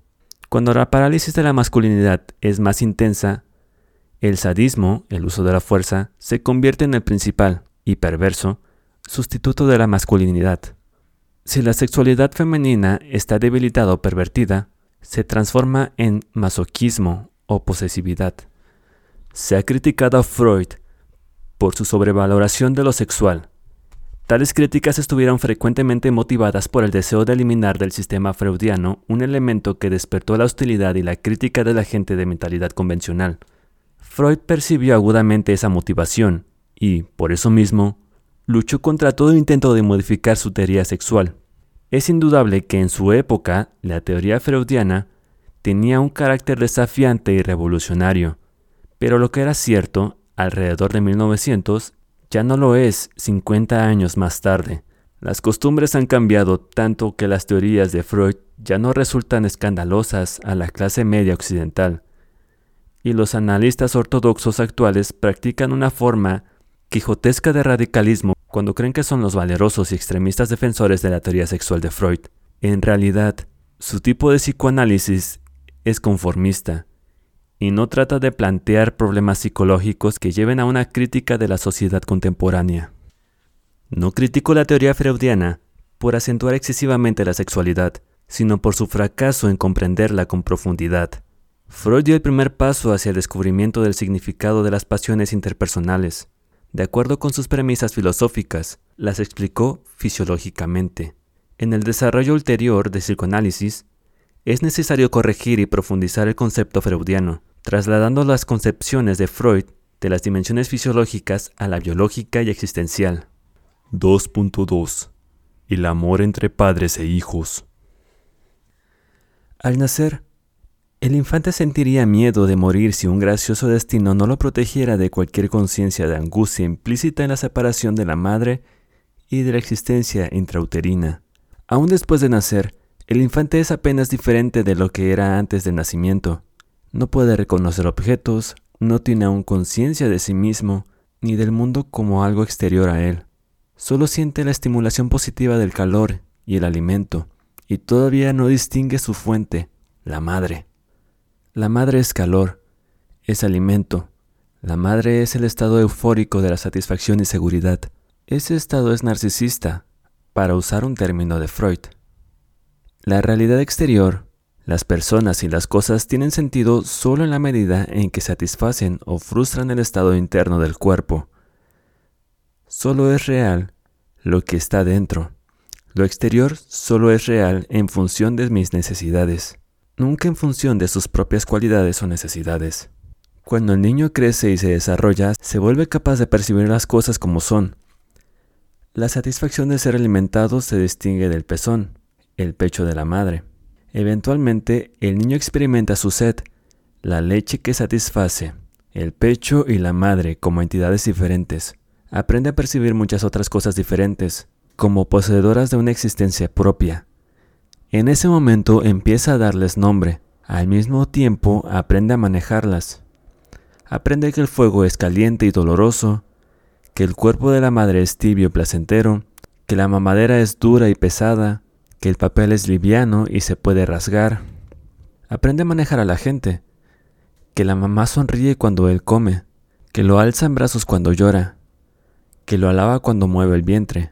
Todas esas experiencias se cristalizan o integran en la experiencia me aman. Me aman porque soy el hijo de mi madre, me aman porque estoy desvalido, me aman porque soy hermoso, admirable, me aman porque mi madre me necesita. Para utilizar una fórmula más general, me aman por lo que soy, o quizá, más exactamente, me aman porque soy. Tal experiencia de ser amado por la madre es pasiva, no tengo que hacer nada para que me quieran. El amor de la madre es incondicional. Todo lo que necesito es ser hijo, ser su hijo. El amor de la madre significa dicha, paz. No hace falta conseguirlo ni merecerlo. Pero la cualidad incondicional del amor materno tiene también un aspecto negativo. No solo es necesario merecerlo, más también es imposible conseguirlo, producirlo, controlarlo. Si existe, es como una bendición. Si no existe, es como si toda la belleza hubiera desaparecido de la vida y nada puedo hacer para crearla.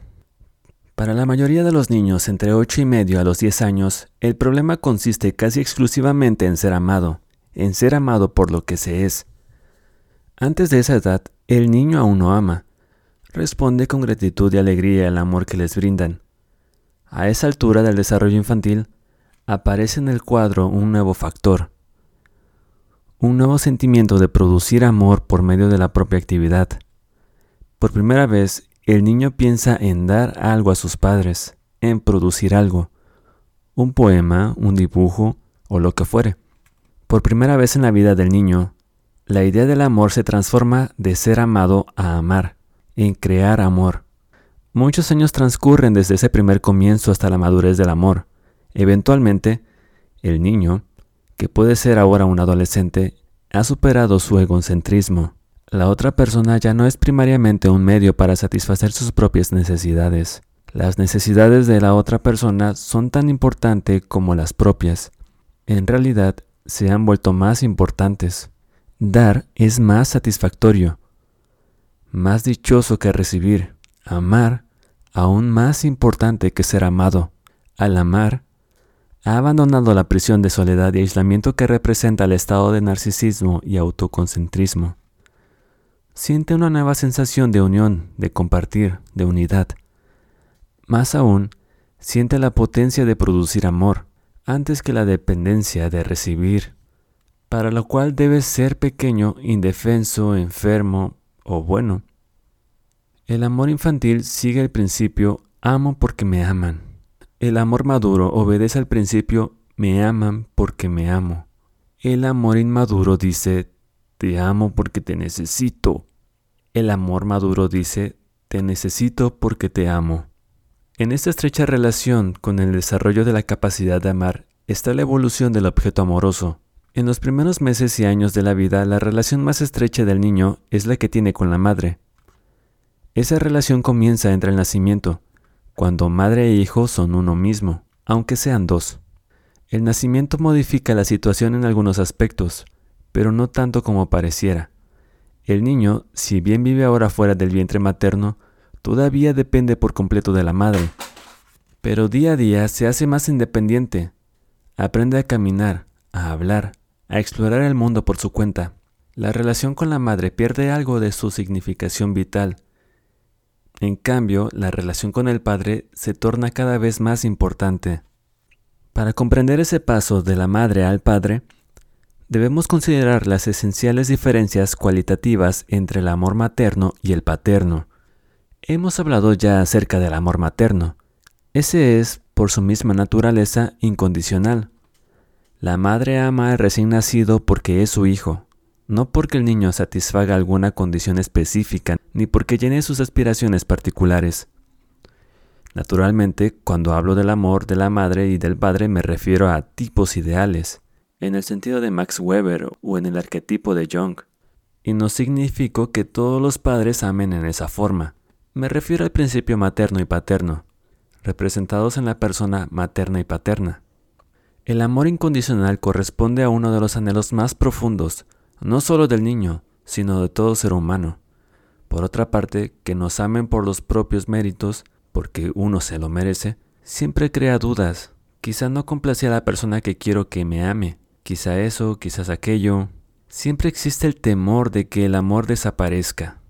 Además, el amor merecido siempre deja un amargo sentimiento de no ser amado por uno mismo, de que solo se nos ama cuando somos complacientes, de que, en último análisis, no se nos ama, sino que se nos usa.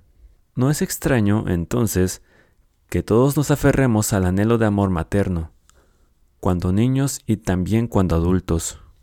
La mayoría de los niños tienen la suerte de recibir amor materno. Más adelante veremos a qué medida. Cuando adultos, el mismo anhelo es más difícil de satisfacer en el desarrollo más satisfactorio permanece como un competente del amor erótico normal. Muchas veces encuentra su expresión en formas religiosas, pero con mayor frecuencia en formas neuróticas. La relación con el padre es enteramente distinta. La madre es el hogar donde venimos, la naturaleza, el suelo, el océano. El padre no representa un hogar natural de ese tipo. Tiene escasa relación con el niño durante los primeros años de su vida, y su importancia para éste no puede compararse a la de la madre en ese primer periodo. Pero, si bien el padre no representa el mundo natural, significa el otro polo de la existencia humana, el mundo del pensamiento, de las cosas hechas por el hombre, de la ley y el orden, de la disciplina, los viajes y la aventura. El padre es el que enseña al niño, el que le muestra el camino hacia el mundo. En estrecha conexión con esa función existe otra, vinculada al desarrollo socioeconómico. Cuando surgió la propiedad privada y cuando uno de los hijos pudo heredar la propiedad privada, el padre comenzó a seleccionar al hijo a quien le legaría su propiedad. Desde luego, elegiría al que consideraba mejor dotado para convertirse en su sucesor, el hijo que más se le asemejaba y en consecuencia el que prefería. El amor paterno es condicional. Su principio es te amo porque llenas mis aspiraciones, porque cumples con tu deber, porque eres como yo. En el amor condicional del padre encontramos como en el caso del amor incondicional de la madre, un aspecto negativo y uno positivo. El aspecto negativo consiste en el hecho mismo de que el amor paterno debe ganarse, de que debe perderse si uno no hace lo que uno se espera. A la naturaleza del amor paterno debe ser el hecho de que la obediencia constituya la principal virtud, la desobediencia el principal pecado, cuyo castigo es la pérdida del amor del Padre. El aspecto positivo es igualmente importante, puesto que el amor de mi Padre es condicional. Es posible hacer algo por conseguirlo. Su amor no está fuera de mi control, como ocurre en el caso de la madre. Las actitudes del padre y de la madre hacia el niño corresponden a las propias necesidades de ese. El infante necesita el amor incondicional y el cuidado de la madre, tanto fisiológicamente como psíquicamente. Después de los seis años, el niño comienza a necesitar el amor del padre, su autoridad, su guía. La función de la madre es darle seguridad en la vida, la del padre enseñarle, guiarlo en la solución de los problemas que se plantea la sociedad particularmente en la que ha nacido. En el caso ideal, el amor de la madre no trata de impedir que el niño crezca, no intenta hacer una virtud de la desvalidez. La madre debe tener fe en la vida y por ende no ser exageradamente ansiosa y no contagiar al niño de su ansiedad. Querer que el niño se torne independiente y llegue a separarse de ella debe ser parte de su vida. El amor paterno debe regirse por principios y expectaciones. Debe ser paciente y tolerante, no amenazador y autoritario. Debe darle al niño que crece un sentido cada vez mayor de la competencia y oportunamente permitirle ser su propia autoridad y dejar de lado la del padre. Eventualmente, la persona madura llega a la etapa en que es su propio padre y su propia madre. Tiene, por así decirlo, una conciencia materna y paterna. La conciencia materna dice, no hay ningún delito, ningún crimen que pueda privarte de mi amor, de mi deseo de que vivas y seas feliz. La conciencia del padre dice, obraste mal, no puedes dejar de aceptar las consecuencias de tu mala acción, y especialmente, debes cambiar si quieres que te aprecie. La persona madura se ha liberado de las figuras exteriores de la madre y el padre, y las ha erguido en su interior. Sin embargo, en contraste con el concepto freudiano del superyo, las ha construido en su interior sin incorporar al padre y a la madre, sino elaborando una conciencia materna sobre su propia capacidad de amar y una conciencia paterna fundada en su razón y su discernimiento. Además, la persona madura ama tanto con la conciencia materna como con la paterna, a pesar de que ambas parecen contradecirse mutuamente. Si un individuo conservara solo la conciencia paterna, se tornaría áspero e inhumano. Si tuviera únicamente la conciencia materna, podría perder su criterio y obstaculizar su propio desarrollo o lo de los demás. En esa evolución de la relación centrada en la madre a la centrada en el padre y su eventual síntesis, se encuentra la base de la salud mental, y el logro de la madurez. El fracaso de dicho desarrollo consiste en la causa básica de la neurosis. Si bien está más allá de los propósitos de este libro examinar más profundamente este punto, algunas breves observaciones servirán para aclarar esa afirmación.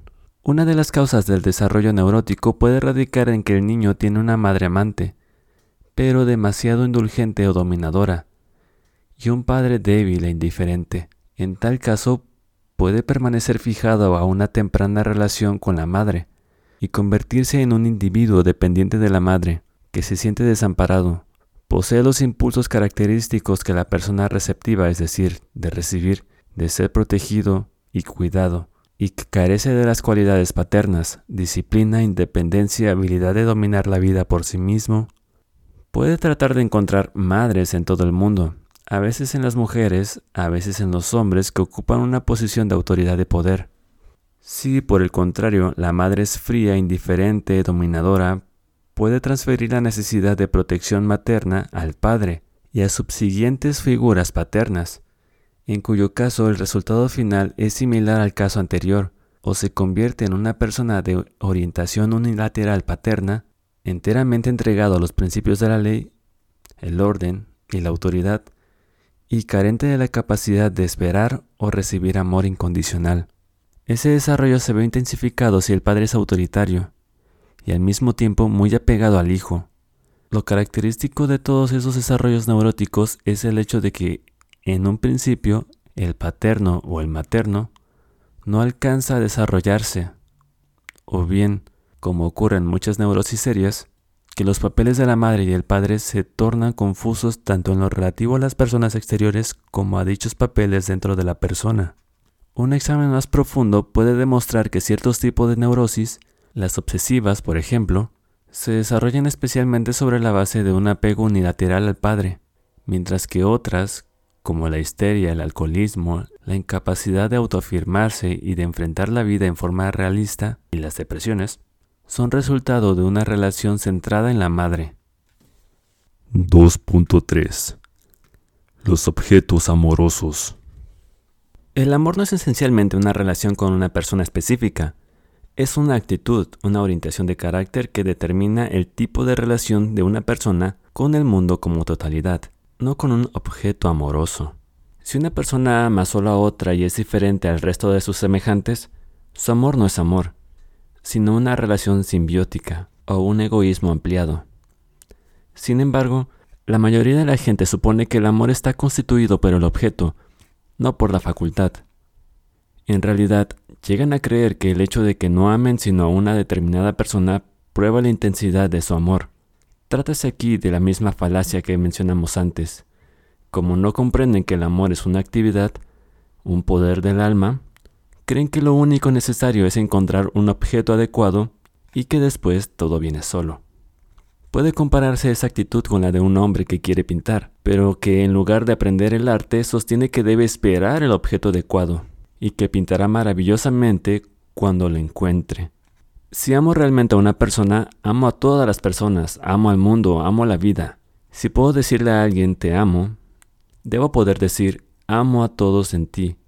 A través de ti amo al mundo. En ti me amo también a mí mismo. Decir que el amor es una orientación que se refiere a todos y no a uno no implica, empero, la idea de que no hay diferencia entre los diversos tipos de amor, que dependen de la clase de objeto que se ama. Inciso A. Amor fraternal. La clase más fundamental de amor, básica en todos los tipos de amor, es el amor fraternal.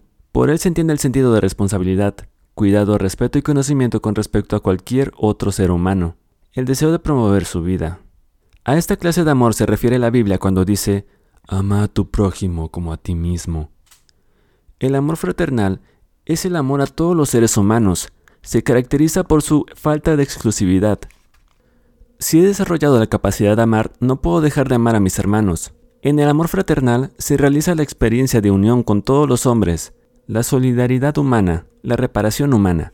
El amor fraternal se basa en la experiencia de que todos somos uno, las diferencias en talento, inteligencia, conocimiento no son despreciables en comparación con la identidad de la esencia humana común a todos los hombres. Para experimentar dicha identidad es necesario penetrar desde la periferia hacia el núcleo. Si percibo en otra persona nada más que lo superficial, percibo principalmente las diferencias, lo que nos separa. Si penetro hasta el núcleo, percibo nuestra identidad, el hecho de nuestra hermandad. Esta relación de centro a centro, en lugar de la periferia a periferia, es una relación central, o como lo expresó bellamente Simone Weil, las mismas palabras, por ejemplo, un hombre dice a una mujer te amo, pueden ser triviales o extraordinarias según la forma en que se digan, y esa forma depende de la profundidad de la región en el ser de un hombre de donde procedan, sin que la voluntad pueda hacer nada, y, por maravilloso acuerdo, alcanzan la misma región en quien las escucha, de tal modo, el que escucha puede discernir, si tiene alguna capacidad de discernimiento, cuál es el valor de las palabras. El amor fraternal es amor entre iguales, pero, sin duda, aun como iguales, no somos siempre iguales. En la medida en que somos humanos, todos necesitamos ayuda. Hoy yo, mañana tú. Esa necesidad de ayuda, empero, no significa que uno sea desvalido y el otro poderoso. La desvalidez es una condición transitoria. La capacidad de pararse y caminar sobre los propios pies es común y permanente. Sin embargo, el amor desvalido al pobre y al desconocido son el comienzo del amor fraternal. Amar a los de nuestra propia sangre y carne no es hazaña alguna. Los animales aman a sus vástagos y los protegen. El desvalido ama a su dueño, puesto que su vida depende de él. El niño ama a sus padres, pues los necesita. El amor solo comienza a desarrollarse cuando amamos a quienes no necesitamos para nuestros propios fines. En forma harto significativa, en el Antiguo Testamento, el objeto central del amor del hombre es el pobre, el extranjero, la viuda y el huérfano, y eventualmente el enemigo nacional, el egipcio y el edomita. Al tener compasión del desvalido, el hombre comienza a desarrollar amor a su hermano y a amarse a sí mismo. Ama también al que necesita ayuda, al frágil e inseguro ser humano. La compasión implica el elemento de conocimiento e identificación. Tú conoces el corazón del extranjero, dice el Antiguo Testamento, puesto que fuiste extranjero en la tierra de Egipto. Por lo tanto, ama al extranjero. Inciso B. Amor materno. Nos hemos referido ya a la naturaleza del amor materno en el capítulo anterior, al hablar de la diferencia entre el amor paterno y el materno. El amor materno, como dije entonces, es una afirmación incondicional de la vida del niño y sus necesidades, pero debo hacer aquí una importante adición a tal descripción. La afirmación de la vida del niño presenta dos aspectos, uno es el cuidado y la responsabilidad absolutamente necesarios para la conservación de la vida humana del niño y su crecimiento. Y otro aspecto va más allá de la mera conservación. Es la actitud que inculca en el niño el amor a la vida, que crea en él el sentimiento. Es bueno estar vivo, es bueno ser una criatura, es bueno estar sobre la tierra. Esos dos aspectos del amor materno se expresan muy sucintamente en el relato bíblico de la creación. Dios crea el mundo y el hombre, esto corresponde al simple cuidado y afirmación de la existencia, pero Dios va más allá de ese requerimiento mínimo. Cada día posterior a la creación de la naturaleza y del hombre, Dios vio que era bueno. El amor materno, en su segunda etapa, hace sentir al niño, es una suerte haber nacido, inculca en el niño el amor a la vida, y no solo el deseo de conservarse vivo. La misma idea se expresa en otro simbolismo bíblico, la tierra prometida. La tierra es siempre un símbolo materno. Se describe como planeta de leche y miel. La leche es el símbolo del primer aspecto del amor, el del cuidado y afirmación. La miel simboliza la dulzura de la vida, el amor por ella y la felicidad de estar vivo.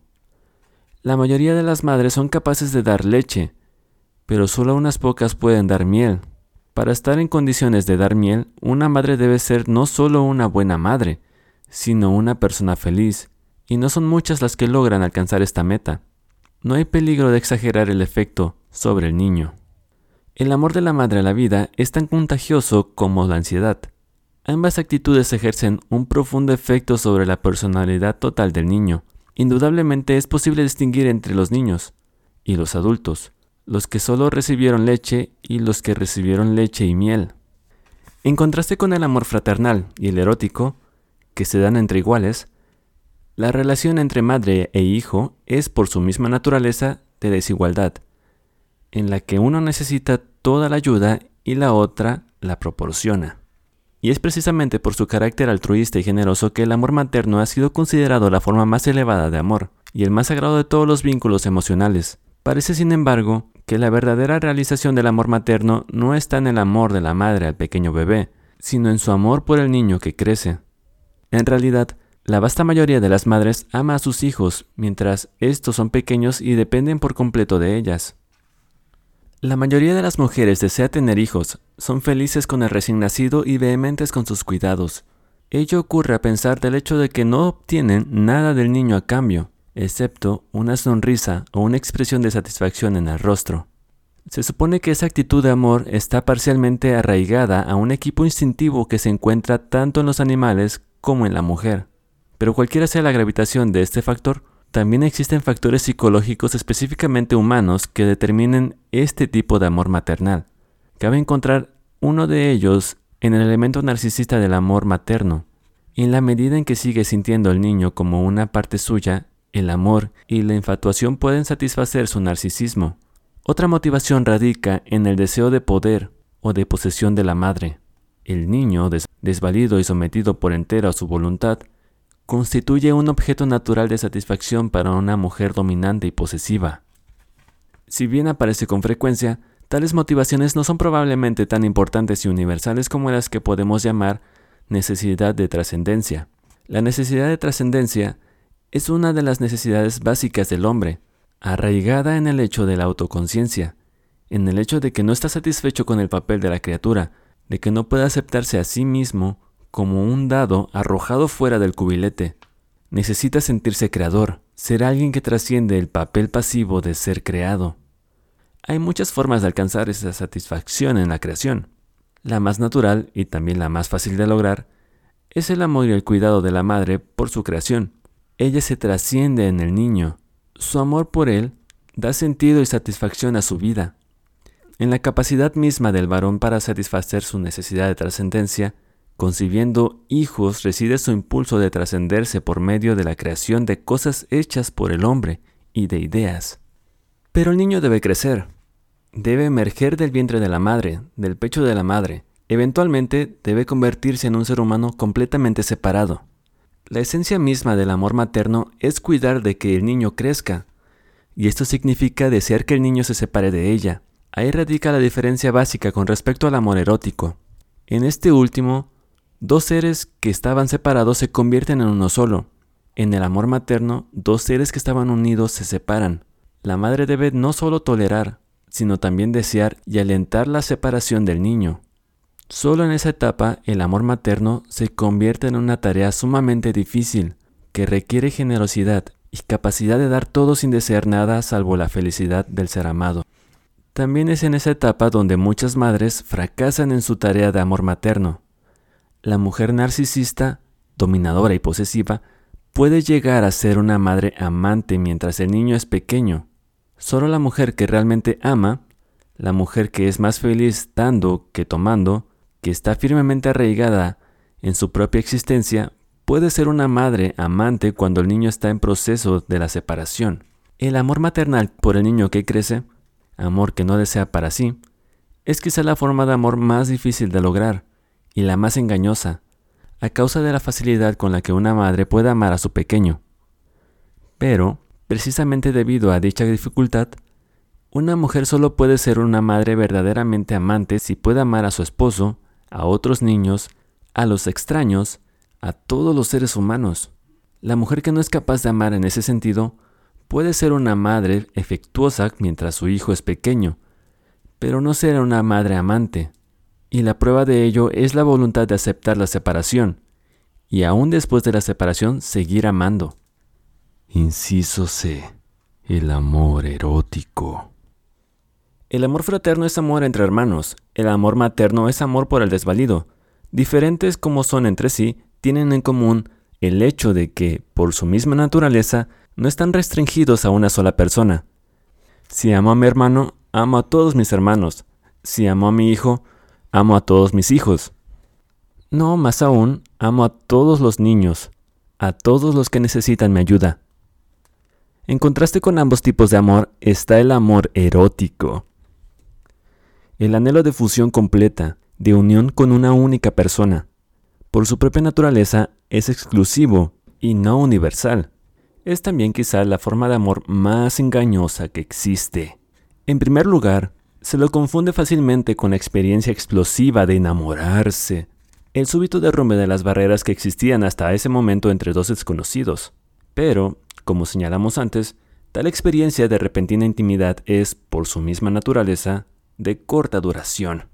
Cuando el desconocido se ha convertido en una persona íntimamente conocida, ya no hay más barreras que superar, ningún súbito acercamiento que lograr. Se llega a conocer a la persona amada tan bien como a uno mismo, o quizá sería mejor decir tampoco. Si la experiencia de la otra persona fuera más profunda, si se pudiera experimentar la infinitud de una personalidad, nunca nos resultaría tan familiar. Y el milagro de salvar las barreras podrían renovarse a diario. Pero para la mayoría de la gente, su propia persona, tanto como las otras, resulta rápidamente explorada y agotada. Para ellos, la intimidad se establece principalmente a través del contacto sexual, puesto que experimentan la separatidad de la otra persona, fundamentalmente como separatidad física. La unión física significa superar la separatidad.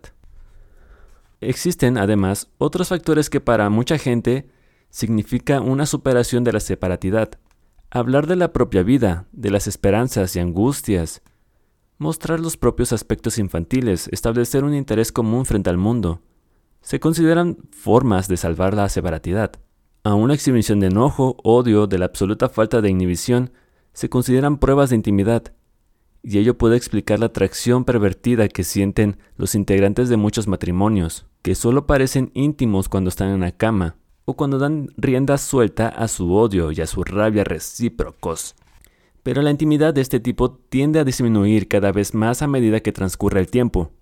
El resultado es que se trata de encontrar amor en la relación con otra persona, con un nuevo desconocido. Este se transforma nuevamente en una persona íntima. La experiencia de enamorarse vuelve a ser estimulante e intensa, para tornarse otra vez menos y menos intensa, y concluye en el deseo de una nueva conquista, un nuevo amor, siempre con la ilusión de que el nuevo amor será distinto de los anteriores. El carácter engañoso del deseo sexual contribuye al mantenimiento de tales ilusiones. El deseo sexual tiende a la fusión, y no es en modo alguno solo un apetito físico, el alivio de una tensión penosa. Pero el deseo sexual puede ser estimulado por alguna angustia de la soledad, por el deseo de conquistar o de ser conquistado, por la vanidad, por el deseo de herir y aún de destruir, tanto como por el amor. Pareciera que cualquier emoción intensa, el amor entre otras cosas, puede estimular y fundirse con el deseo sexual. Como la mayoría de la gente une el deseo sexual a la idea del amor, con facilidad incurre en el error de creer que se ama cuando se desea físicamente. El amor puede inspirar el deseo de la unión sexual. En tal caso, la relación física hállase libre de avidez, del deseo de conquistar o ser conquistado, pero está fundido con la ternura. Si el deseo de unión física no está estimulado por el amor, si el amor erótico no es a la vez fraterno, jamás conduce a la unión salvo en un sentido orgiástico o transitorio. La atracción sexual crea por un momento la ilusión de la unión, pero sin amor. Tal unión deja a los desconocidos tan separados como antes. A veces los hace avergonzarse uno del otro, o aún odiarse recíprocamente, porque cuando la ilusión se desvanece, sienten su separación más agudamente que antes. La ternura no es en modo alguno, como creía Freud, una sublimación de instinto sexual. Es el producto directo del amor fraterno y existe tanto en las formas físicas del amor como en las no físicas. En el amor erótico hay una exclusividad que falta en el amor fraterno y en el materno. Ese carácter exclusivo requiere un análisis más amplio. La exclusividad del amor erótico suele interpretarse erróneamente como una relación posesiva. Es frecuente encontrar dos personas enamoradas la una de la otra que no sienten amor por nadie más. Su amor es, en realidad, un egoísmo a. Son dos seres que se identifican el uno con el otro y que resuelven el problema de la separatidad convirtiendo al individuo aislado en dos. Tienen la vivencia de superar la separatidad, pero, puesto que están separados del resto de la humanidad, siguen estándolo entre sí y enajenados de sí mismos. Su experiencia de unión no es más que ilusión. El amor erótico es exclusivo, pero ama en la otra persona a toda la humanidad, a todo lo que vive. Es exclusivo solo en el sentido de que puedo fundirme plena e intensamente con una sola persona. El amor erótico excluye el amor, por lo demás, solo en el sentido de la fusión erótica, de un compromiso total en todos los aspectos de la vida, pero no en el sentido de un amor fraterno profundo. El amor erótico, si es amor, tiene una premisa, amar desde la esencia del ser, y vivenciar a la otra persona en la esencia de su ser. En esencia, todos los seres humanos son idénticos, somos todos parte de uno, somos uno, siendo así, no debería importar a quién amamos. El amor debe ser esencialmente un acto de voluntad, de decisión de dedicar toda nuestra vida a la de la otra persona. Ese es, sin duda, el razonamiento que sustenta la idea de la indisolubilidad del matrimonio, así como las muchas formas del matrimonio tradicional, en las que ninguna de las partes elige a la otra, sino que alguien las elige por ellas, a pesar de la cual se espera que se amen mutuamente. En la cultura occidental contemporánea, tal idea parece totalmente falsa. Supónese que el amor es el resultado de una reacción espontánea y emocional, de la súbita aparición de un sentimiento irresistible, de acuerdo con ese criterio, solo se consideran las particularidades de los dos individuos implicados, y no el hecho de que todos los hombres son parte de Adán y todas las mujeres parte de Eva. Se pasa así por alto un importante factor del amor erótico, de la voluntad. Amar a alguien no es meramente un sentimiento poderoso, es una decisión, es un juicio, es una promesa, si el amor no fuera más que un sentimiento, no existirían bases para la promesa de amarse eternamente. El sentimiento comienza y puede desaparecer. ¿Cómo puedo yo juzgar que durará eternamente si mi acto no implica juicio y decisión? Tomando en cuenta esos puntos de vista, cabe llegar a la conclusión de que el amor es exclusivamente un acto de la voluntad y un compromiso, y de que, por lo tanto, en esencia no importa demasiado quiénes son las dos personas, sea que el matrimonio haya sido decidido por terceros o el resultado de la elección individual. Una vez celebrada la boda, el acto de la voluntad debe garantizar la continuación del amor. Tal posición parece no considerar el carácter paradójico de la naturaleza humana y del amor erótico. Todos somos uno y no obstante, cada uno de nosotros es una entidad única e irrepetible. Idéntica paradoja se repite en nuestras relaciones con los otros. En la medida en que todos somos uno, podemos amar a todos de la misma manera, en el sentido del amor fraternal. Pero en la medida de que todos también somos diferentes, el amor erótico requiere ciertos elementos específicos y altamente individuales que existen entre algunos seres, pero no entre todos. Ambos puntos de vista, entonces, el del amor erótico como una atracción completamente individual, única entre dos personas específicas, y el del amor erótico no es otra cosa que un acto de la voluntad. Son verdaderos, o como sería quizá más exacto, la verdad no es solo uno ni lo otro. De la idea de una relación que puede disolverse fácilmente si no resulta exitosa es tan errónea como la idea de que tal relación no debe disolverse bajo ninguna circunstancia. Inciso D.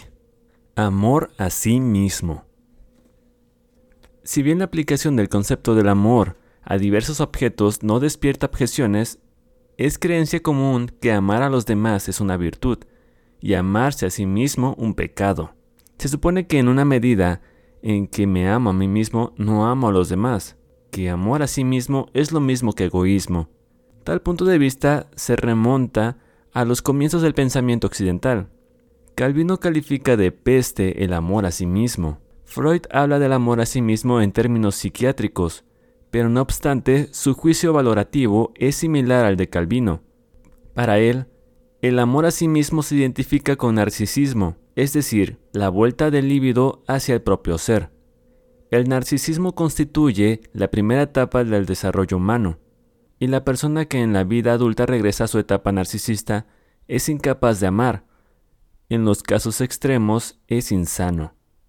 Freud sostiene que el amor es una manifestación del líbido y que ésta puede dirigirse hacia los demás. Amor y amor a sí mismo, entonces, se excluyen mutuamente en el sentido de que cuanto mayor es uno, menor es el otro. Si el amor a sí mismo es malo, se sigue que la generosidad es virtuosa. Surgen los problemas siguientes. La observación psicológica sustenta la tesis de que hay una contradicción básica entre el amor a sí mismo y el amor a los demás. ¿Es el amor a sí mismo un fenómeno similar al egoísmo o son opuestos? ¿Y es el egoísmo del hombre moderno realmente una preocupación por sí mismo como individuo con todas las potencialidades intelectuales, emocionales y sensuales? ¿No se ha convertido él en el apéndice de su papel económico social? ¿Es su egoísmo idéntico al amor a sí mismo o es la causa de la falta de este último? Antes de comenzar el examen del aspecto psicológico del egoísmo y del amor a sí mismo, debemos destacar la falacia lógica que implica la noción de que el amor a los demás y el amor a uno mismo se excluyen recíprocamente. Si es una virtud amar al prójimo como a uno mismo, debe serlo también, y no un vicio, que me ama a mí mismo, puesto que también yo soy un ser humano. No hay ningún concepto del hombre en el que yo no esté incluido. Una doctrina que proclama tal exclusión demuestra ser intrínsecamente contradictoria.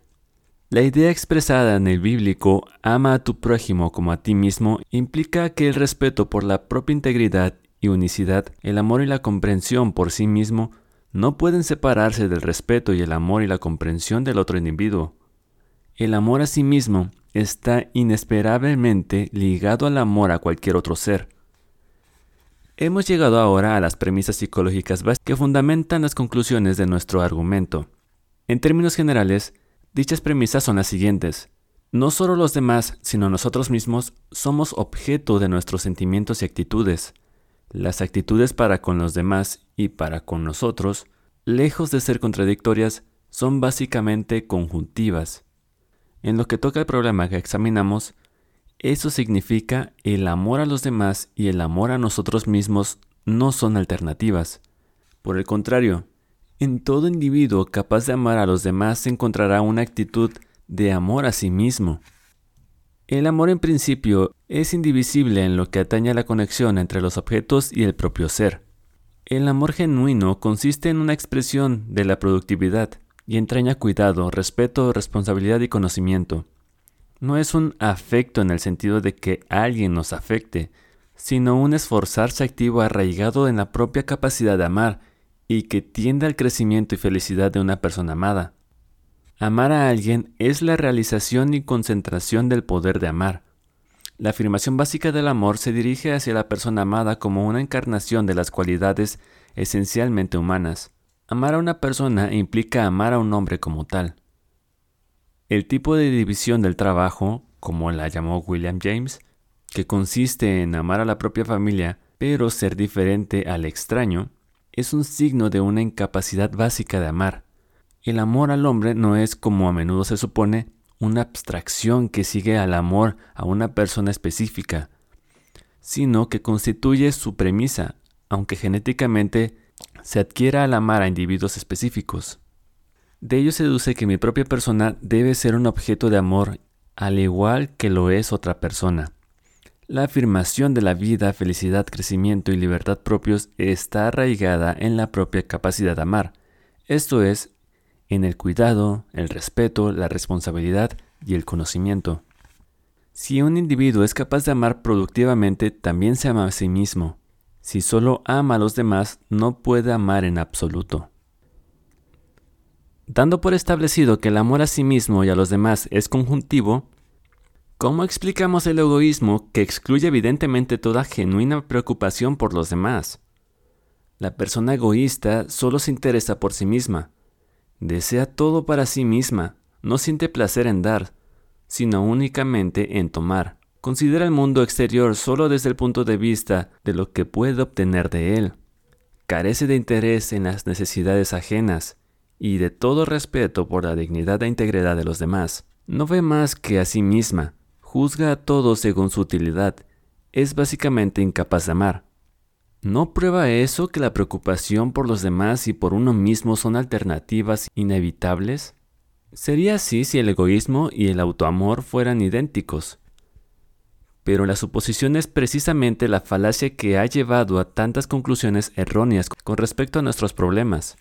El egoísmo y el amor a sí mismo lejos de ser idénticos, son realmente opuestos. El individuo egoísta no se ama demasiado, sino muy poco, en realidad se odia. Tal falta de cariño y cuidado por sí mismo, que no es sino la expresión de su falta de productividad, lo deja vacío y frustrado. Se siente necesariamente infeliz y ansiosamente preocupado por arrancar a la vida las satisfacciones que él se impide obtener. Parece preocuparse demasiado por sí mismo, pero en realidad solo realiza un fracasado intento de disimular y compensar su incapacidad de cuidar de su verdadero ser. Freud sostiene que el egoísta es narcisista, como si negara su amor a los demás y lo dirigiera hacia sí. Es verdad que las personas egoístas son incapaces de amar a los demás, pero tampoco pueden amarse a sí mismas. Es más fácil comprender el egoísmo comparándolo con la ávida preocupación por los demás, como la que encontramos, por ejemplo, en una madre sobreprotectora. Si bien ella cree conscientemente que es en extremo cariñosa con su hijo, en realidad tiene una hostilidad hondamente reprimida contra el objeto de sus preocupaciones. Sus cuidados exagerados no obedecen a un amor excesivo al niño, sino que deben compensar su total incapacidad de amarlo.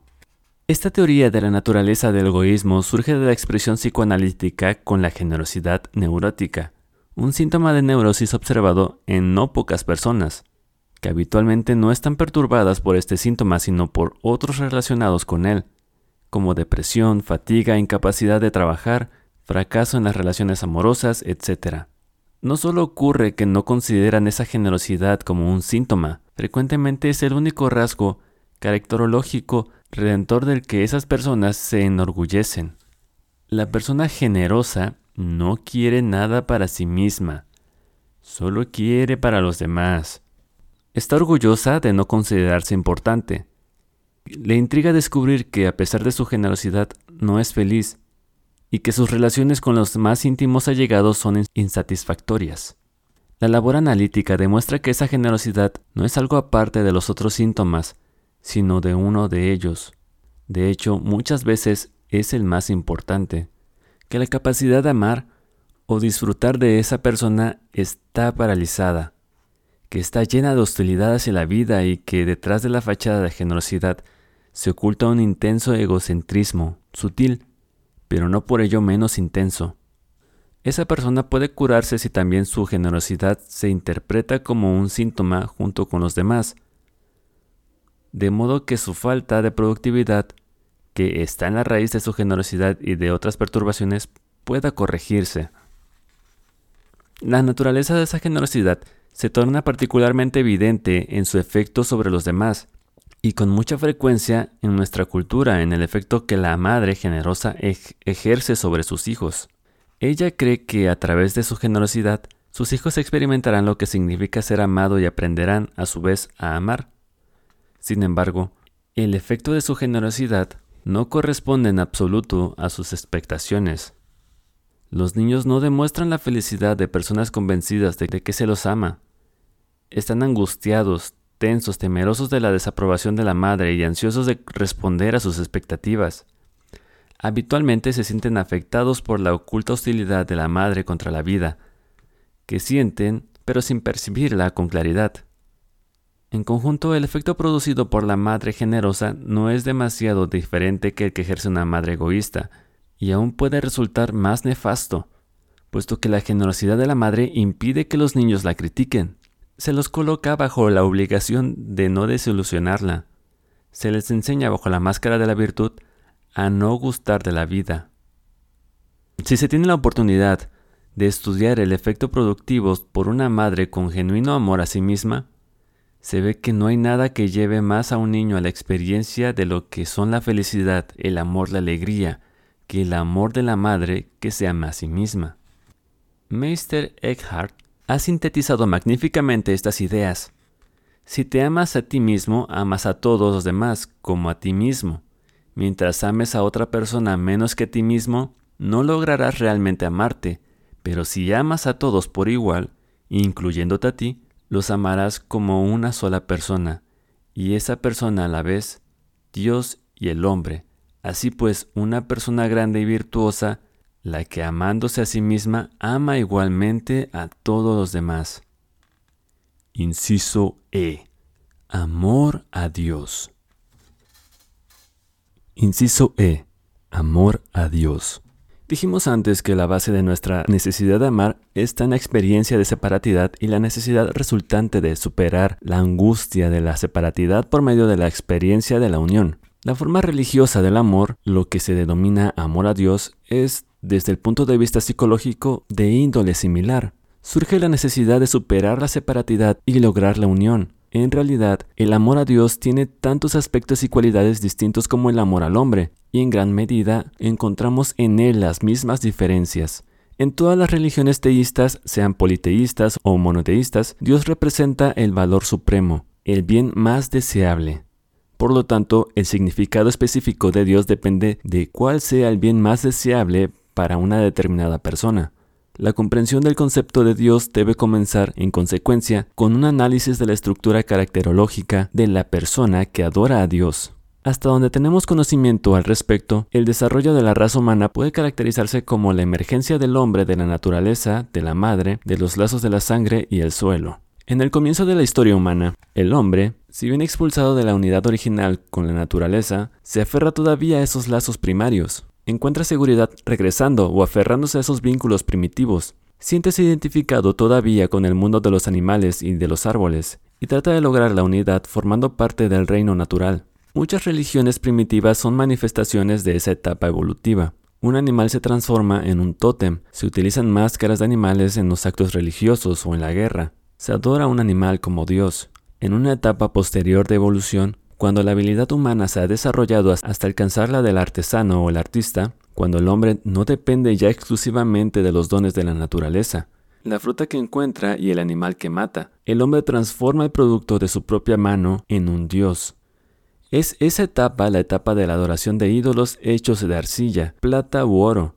El hombre proyecta sus poderes y habilidades propios de las cosas que hace y así, a distancia, adora sus proezas, sus posesiones, en una etapa ulterior, el hombre da a sus dioses la forma de seres humanos. Parece que eso solo puede ocurrir cuando el hombre se ha tornado más consciente de sí mismo y cuando ha descubierto al hombre como la cosa más elevada y digna en el mundo. En esta fase de adoración de un dios antropomórfico encontramos una evolución de dos dimensiones. Una se refiere a la naturaleza femenina o masculina de los dioses, la otra al grado de madurez alcanzada por el hombre, grado que determina la naturaleza de sus dioses y la naturaleza de su amor a ellos. Hablemos en primer término del paso desde las religiones matriarcales a las patriarcales. De acuerdo con los notables y decisivos descubrimientos de Bachofen y Morgan, a mediados del siglo pasado y a pesar de que la mayoría de los círculos académicos rechazó esos hallazgos, no parecen existir dudas acerca de la existencia de una fase matriarcal de la religión, anterior a la patriarcal, por lo menos en muchas culturas, en la fase matriarcal, el ser superior es la madre, es la diosa y asimismo la autoridad de la familia y la sociedad. Para comprender la esencia de la religión matriarcal, basta recordar lo dicho sobre la esencia del amor materno. El amor de la madre es incondicional y también es omniprotector y envolvente. Como es incondicional, tampoco puede controlarse o adquirirse. Su presencia da a la persona amada una sensación de dicha. Su ausencia produce un sentimiento de abandono y profunda desesperación. Puesto que la madre ama a sus hijos porque son sus hijos y no porque sean buenos, obedientes o cumpla sus deseos y órdenes, el amor materno se basa en la igualdad. Todos los hombres son iguales, porque todos son hijos de una madre, porque todos son hijos de la madre tierra. La etapa siguiente de la evolución humana, la única que conocemos plenamente y a cuyo respecto no tenemos necesidad de confiar en inferencias y reconstrucciones, es la fase patriarcal. En ella, la madre pierde su posición suprema y el padre se convierte en el ser supremo, tanto en la religión como en la sociedad. La naturaleza del amor del padre le hace tener exigencias, establecer principios y leyes, y a que su amor al hijo dependa de la obediencia de éste a sus demandas. Prefiere al hijo que más se le asemeja, al más obediente y capacitado para sucederle, como heredero de todas sus posesiones. El desarrollo de la sociedad patriarcal es paralelo al de la propiedad privada. Como consecuencia, la sociedad patriarcal es jerárquica. La igualdad de los hermanos se transforma en competencia y lucha mutua. Sea que consideremos las culturas india, egipcia o griega o las religiones judio-cristianas o islámicas, nos encontramos en medio de un mundo patriarcal, con dioses masculinos, sobre los que reina un dios principal, o donde todos los dioses han sido eliminados menos uno. El Dios. Sin embargo, puesto que es imposible arrancar del corazón humano el anhelo del amor materno, no es sorprendente que la figura de la madre, amante, no se haya podido expulsar totalmente del panteón. En la religión judía los aspectos maternos de Dios vuelven a introducirse, en especial en las diversas corrientes místicas. La religión católica, la Iglesia y la Virgen simbolizan a la Madre. Ni siquiera en el protestantismo permanece oculta. Lutero estableció como principio fundamental que nada de lo que el hombre hace puede procurarle el amor de Dios. El amor de Dios es gracia. La actitud religiosa consiste en tener fe en esa gracia y hacerse pequeño y desvalido. Las buenas obras no pueden influir sobre Dios o hacer que Dios nos ame, como postulan las doctrinas católicas. Aquí es evidente que la doctrina católica de las buenas obras forma parte del cuadro patriarcal. Es posible alcanzar el amor del Padre mediante la obediencia y el cumplimiento de sus exigencias. La doctrina lutera, en cambio, a pesar de su manifiesto carácter patriarcal, contiene un elemento patriarcal soslayado. El amor de la madre no puede adquirirse, está ahí o no. Todo lo que puede hacer es tener fe, como dice el salmita, sobre los pechos de mi madre me hice estar confiado y transformarme en una criatura desvalida e impotente. Pero la peculiaridad de la fe de Lutero consiste en que la forma de la madre desapareció del cuadro manifiesto y fue reemplazada por la del padre. En lugar de la certeza de ser amado por la madre se convierte en rasgo fundamental de la intensa duda al esperar contra toda esperanza el amor incondicional del padre. He tenido que examinar la diferencia entre los elementos matriarcales y patriarcales en la religión para mostrar que el carácter del amor a Dios depende de la perspectiva gravitación de los aspectos matriarcales y patriarcales en la religión. El aspecto patriarcal me hace amar a Dios como a un padre. Supongo que es justo y severo, que castiga y recompensa, y evidentemente que me elegiría como su hijo favorito. Tal como Dios eligió a Abraham Israel, como Isaac eligió a Jacob, como Dios elige a su pueblo favorito, en el aspecto matriarcal de la religión, amo a Dios como una madre omnímoda. Tengo fe en su amor y sé que pese a cuán pobre e impotente sea, a cuánto haya pecado, me amará y no amará ninguno de sus otros hijos más que a mí. Que me ocurra lo que me ocurriere, me rescatará, me salvará, me perdonará. Innecesario es decir que mi amor a Dios y el amor de Dios a mí son inseparables. Si Dios es un padre, me ama como a su hijo, y yo lo amo como un padre. Si Dios es una madre, este hecho determina su amor y mi amor. Esa diferencia entre los aspectos maternos y paternos del amor a Dios es, empero, solo uno de los factores que determina la naturaleza de ese amor. El otro factor es el grado de madurez alcanzado por el individuo, y por lo tanto, en su concepto de Dios y su amor a Dios. Dado que la raza humana evolucionó desde una estructura societal centrada en la madre a una centrada en el padre, es principalmente el desenvolvimiento de la religión patriarcal donde podemos observar el desarrollo de un amor maduro. Al comienzo de la evolución encontramos un Dios despótico, celoso, que considera que el hombre que Él ha creado es su propiedad y que tiene derecho a hacer con Él lo que quiera. Es esa la fase religiosa en la que Dios arroja al hombre del paraíso para que no coma del árbol del saber y se convierta así en Dios mismo. Es la fase en la que Dios decide destruir la raza humana mediante el diluvio, porque ninguno de sus miembros le gusta, con excepción de su hijo favorito, Noé. Es la fase en la que Dios le exige a Abraham que mate a su único llamado hijo, Isaac, para probar su amor por él, con un acto de total obediencia. Pero al mismo tiempo comienza una nueva etapa. Dios hace un pacto con Noé, por el cual le promete no volver a destruir jamás a la raza humana, un pacto en el cual él mismo se compromete. No solo está atado a sus promesas, sino por su propio principio de justicia, y sobre esa base, Dios debe someterse al pedido de Abraham de no destruir Sodoma, si en ella hay por lo menos diez hombres justos.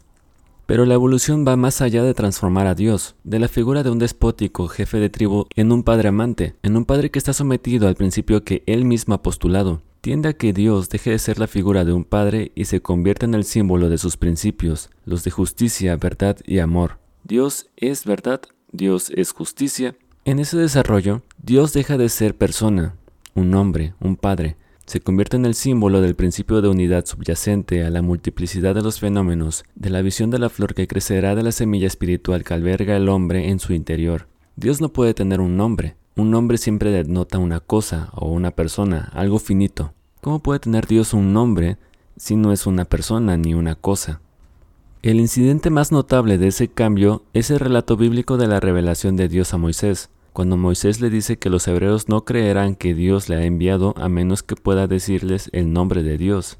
¿Cómo podrían los adoradores de ídolos comprender un Dios sin nombre, puesto que la esencia misma de un ídolo es tener nombre? Dios hace una concesión. Dice a Moisés que su nombre es Yo soy el que soy. Yo soy el que seré es mi nombre.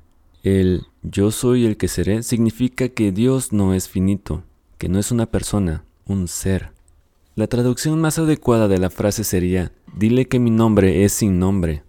La prohibición de hacer imágenes de Dios, de pronunciar su nombre en vano y eventualmente de pronunciar su nombre en absoluto, apunta a la misma finalidad, la de liberar al hombre de la idea de que Dios es un Padre, una persona. En el desarrollo teológico ulterior, la idea se transforma en el principio de que ni siquiera deben darse a Dios atributos positivos. Decir que Dios es sabio, poderoso, bueno, implica nuevamente que es una persona. Todo lo que puede hacer es decir lo que Dios no es, enumerar sus tributos negativos, postular que no es limitado, que no es malo, que no es injusto. Cuanto más sé lo que Dios no es, mayor es mi conocimiento de Dios. Si seguimos la maduración de la idea monoteísta, en sus consecuencias ulteriores, solo llegaremos a una conclusión, no mencionar para nada el nombre de Dios, no hablar acerca de Dios. Dios se convierte entonces en lo que es potencialmente en la teología monoteísta el uno sin nombre, un balbuceo inexpresable, que se refiere a la unidad subyacente al universo fenoménico, la fuente de toda la existencia. Dios se torna verdad, amor, justicia. Dios es yo en medida en que soy humano. Es evidente que la evolución desde el principio antropomórfico al puro monoteísmo establece una diferencia fundamentalmente en la naturaleza del amor a Dios. El Dios de Abraham puede amarse o temerse como un padre, y su aspecto predominante es a veces la tolerancia, a veces la ira. En el grado en que Dios es el Padre, yo soy el Hijo. No he emergido plenamente del deseo autista de omnisciencia y omnipotencia, no he adquirido aún la objetividad necesaria para percatarme de mis limitaciones como ser humano, de mi ignorancia, mi desvalidez.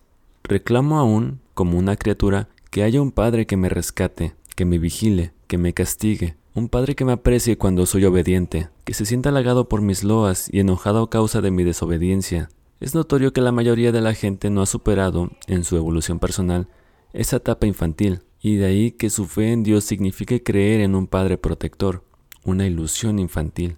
Esta sigue siendo la forma predominante, a pesar del hecho de que algunos grandes maestros de la raza humana y un pequeño número de hombres hayan superado ese concepto de la religión. En la medida en que las cosas son así, la crítica de la idea de Dios, tal como lo expresó Freud, es correcta. El error, sin embargo, está en el hecho de que no tuvo en cuenta el otro aspecto de la religión monoteísta y su verdadero núcleo, cuya lógica lleva exactamente a la negación de este concepto de Dios. La persona verdaderamente religiosa que capta la esencia de la idea monoteísta no reza por nada, no espera nada de Dios, no ama a Dios como a un niño a su padre o a su madre. Ha adquirido la humildad necesaria para percibir sus limitaciones, hasta el punto de saber que no sabe nada acerca de Dios. Dios se convierte para ella en un símbolo en el que el hombre, en una etapa más temprana de su evolución, ha expresado la totalidad de lo que se esfuerza por alcanzar, el reino del mundo espiritual, del amor, la verdad, la justicia. Tiene fe en los principios que Dios presenta, piensa la verdad, vive el amor y la justicia, y considera que su vida toda es valiosa solo en la medida en que le da la oportunidad de llegar a un desenvolvimiento cada vez más pleno de sus poderes humanos, como la única realidad que cuenta, el único objeto de fundamental importancia y, eventualmente, no habla de Dios, ni siquiera menciona su nombre.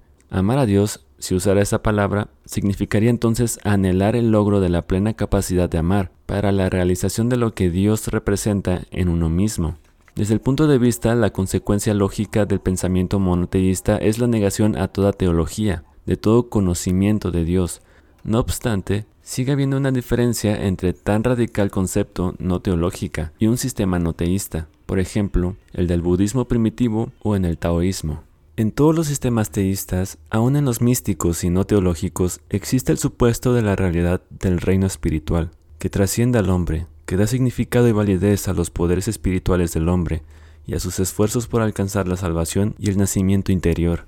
En un sistema no teísta no existe un reino espiritual fuera del hombre o trascendente a él. El reino del amor, la razón y la justicia existe como una realidad únicamente porque el hombre ha podido desenvolver estos poderes en sí mismos a través del proceso de la evolución y solo en esa medida. En tal concepto, la vida no tiene otro sentido que el que el hombre le da. El hombre está completamente solo, salvo la medida en que ayuda a otro. Puesto que he hablado del amor a Dios, quiero aclarar que personalmente no pienso en función de un concepto teísta y que, en mi opinión, el concepto de Dios es solo un concepto históricamente condicionado, en el que el hombre ha expresado su experiencia de sus poderes superiores, su anhelo de verdad y de unidad en determinado periodo histórico. Pero creo también que las consecuencias de un monoteísmo estricto y la preocupación fundamental no teísta por la realidad espiritual son dos puntos de vista que, aunque diferentes, no se contradicen necesariamente, pero aquí surge otra dimensión de la cuestión del amor a Dios, que debemos analizar para medir la profundidad del problema. Me refiero a una diferencia fundamental en la actitud religiosa entre Oriente, China e India, y Occidente, diferencia que cabe expresar en función de conceptos lógicos. Desde Aristóteles, el mundo occidental ha seguido los principios lógicos de la filosofía aristotélica. Esa lógica se basa en el principio de identidad que afirma que A es A, el principio de la contradicción A no es A y el principio del tercer excluido. A no puede ser A y no A, tampoco A ni no A.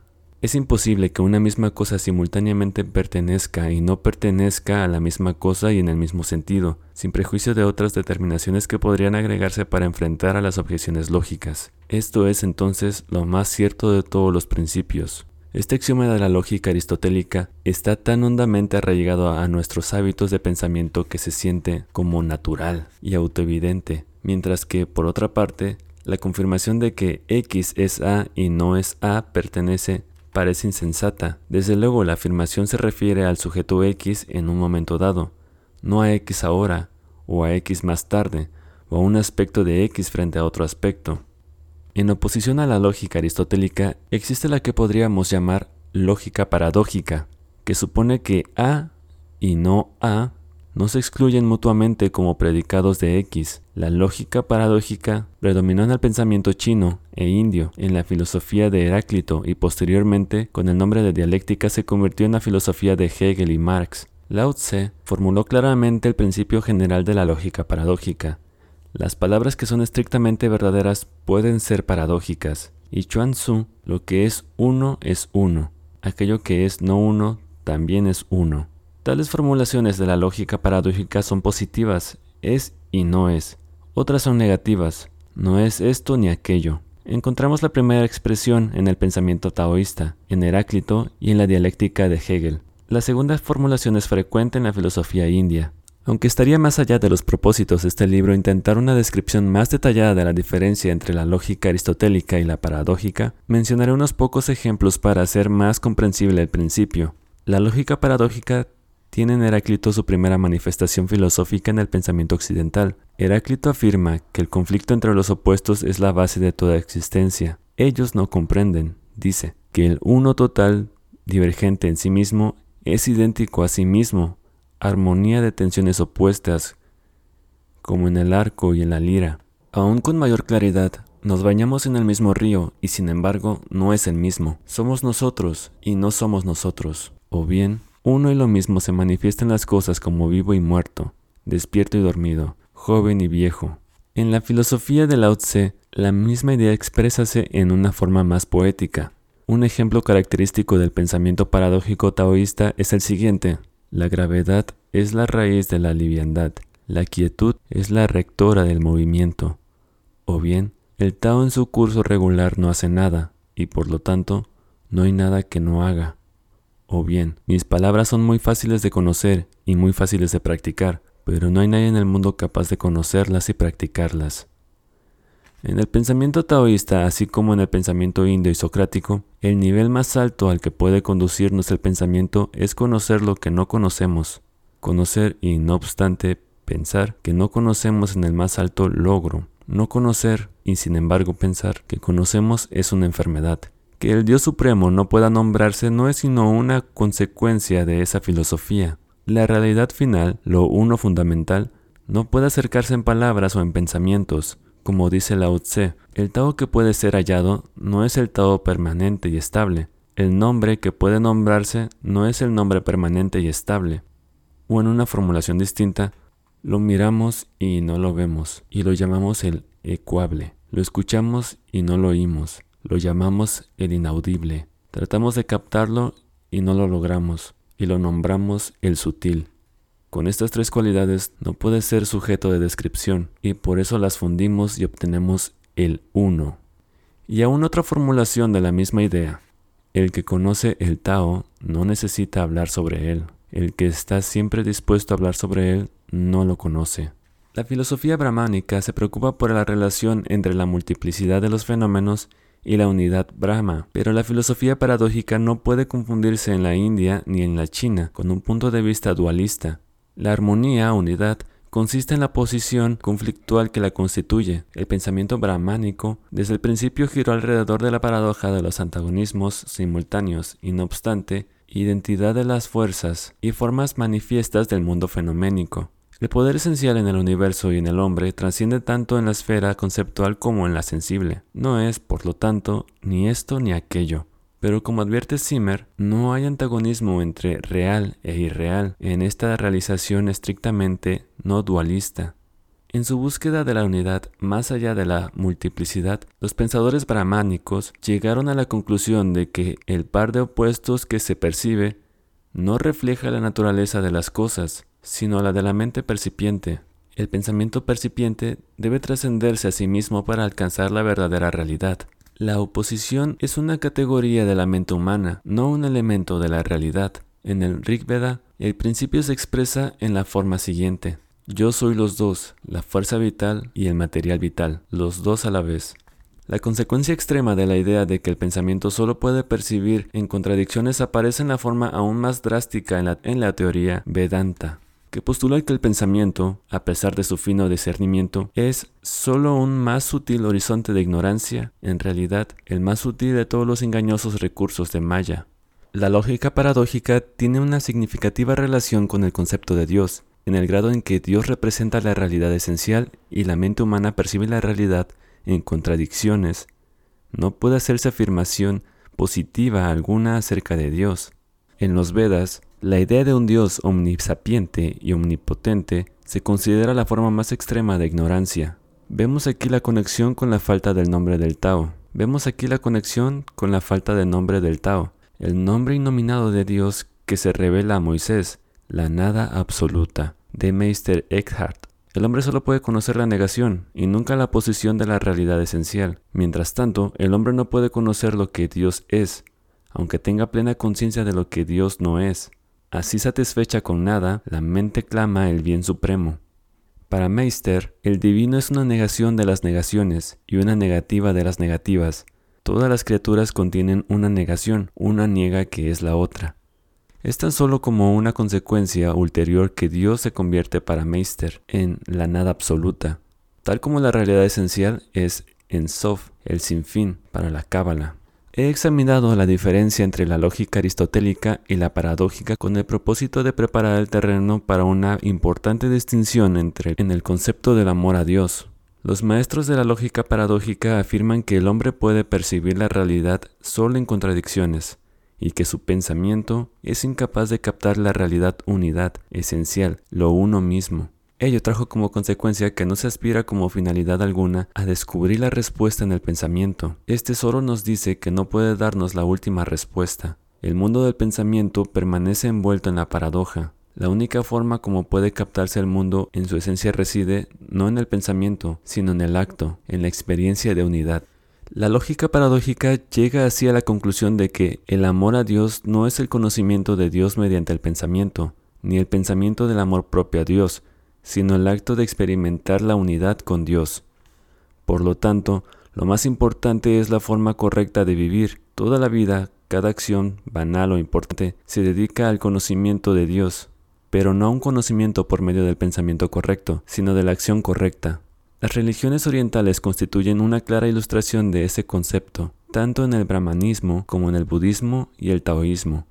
La finalidad fundamental de la religión no es la creencia correcta, sino la acción correcta. Lo mismo ocurre en la religión judía. Prácticamente no se registra en la tradición judía ningún cisma de cuestiones de creencia. La única gran excepción, la diferencia entre fariseos y sudéseos, se produjo esencialmente entre dos clases sociales opuestas. La religión judía asigna especialmente importancia, particularmente desde el comienzo de la era cristiana, a la forma correcta de vivir, el alacha, palabra que en realidad tiene casi el mismo sentido que el Tao. En la historia moderna, el mismo principio se expresa en el pensamiento de Spinoza, Marx y Freud. En la filosofía de Spinoza, el acento se traslada de la creencia correcta a la conducta correcta en la vida.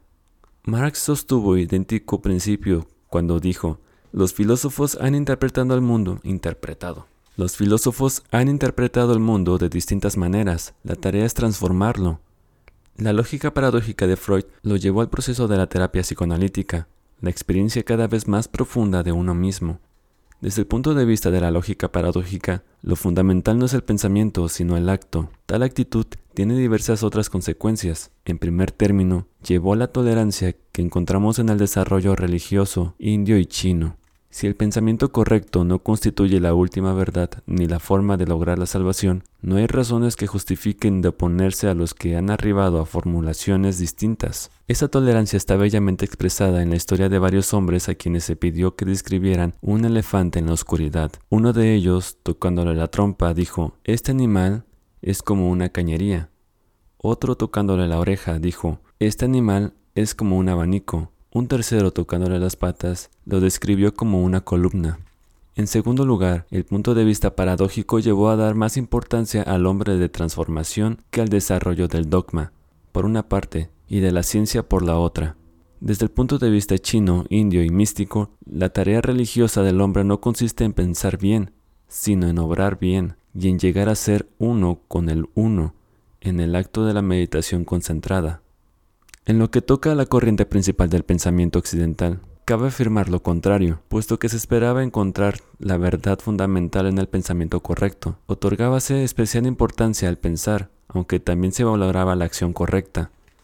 En la evolución religiosa, tal actitud condujo a la formación de dogmas e interminables argumentos acerca de los principios dogmáticos y a la intolerancia frente al no creyente o hereje. Más aún, llevó a considerar la fe en Dios como la principal finalidad de la actitud religiosa. Naturalmente, eso no significa que no existiese también el concepto de que se debía vivir correctamente.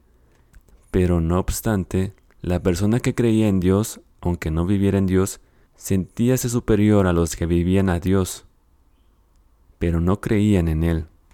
El énfasis puesto en el pensamiento posee asimismo otra consecuencia de importancia histórica. La idea de que se podía encontrar la verdad por medio del pensamiento llevó no solo al dogma, sino también a la ciencia. En la ciencia, el pensamiento correcto es todo lo que cuenta, tanto en el sentido de la honestidad intelectual como en el de su aplicación a la práctica, esto es, a la técnica. En resumen, la lógica paradójica llevó a la tolerancia y a un esfuerzo hacia la autotransformación. La consideración aristotélica condujo al dogma y a la ciencia a las iglesias católicas y el descubrimiento de la energía atómica. Hemos explicado ya implícitamente las consecuencias de tal diferencia entre ambos puntos de vista en lo que se refiere al problema del amor a Dios, y solo es necesario resumirlas brevemente. En el sistema religioso occidental predominante, el amor a Dios es esencialmente lo mismo que la fe en Dios, en su existencia, en su justicia, en su amor. El amor a Dios es fundamentalmente una experiencia mental, en las religiones orientales y en el misticismo, el amor a Dios es una intensa experiencia afectiva de unidad, inseparablemente ligada a la expresión de ese amor en cada acto de la vida. La formulación más radical de esa meta permanece en Meister. Si, por lo tanto, me transformo en Dios y me hace uno consigo mismo, entonces, por el Dios viviente no hay distinción alguna entre nosotros. Alguna gente cree que va a ver a Dios, que va a ver a Dios como si Él estuviera ahí y ellos aquí. Pero eso no ha de ocurrir. Dios y yo somos uno. Al conocer a Dios, lo tomo en mí mismo. Al amar a Dios, lo penetro.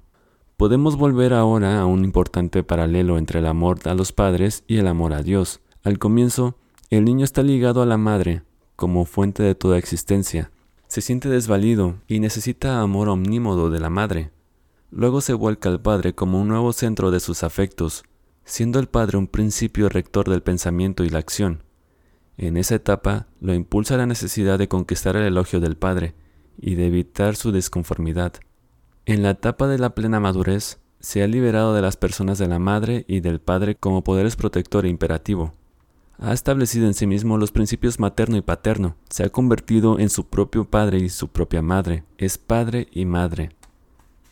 En la historia de la raza humana observamos y podemos anticipar idéntico desarrollo desde el comienzo del amor a Dios, como la desamparada relación con una diosa madre, a través de la obediencia a un Dios paternal, hasta una etapa madura en la que Dios deja de ser un poder exterior, en la que el hombre ha incorporado en sí mismo los principios de amor y justicia, en la que se ha hecho uno con Dios, y, eventualmente, a un punto en que solo habla de Dios en sentido poético y simbólico. De tales consideraciones se deduce que el amor a Dios no puede separarse del amor a los padres.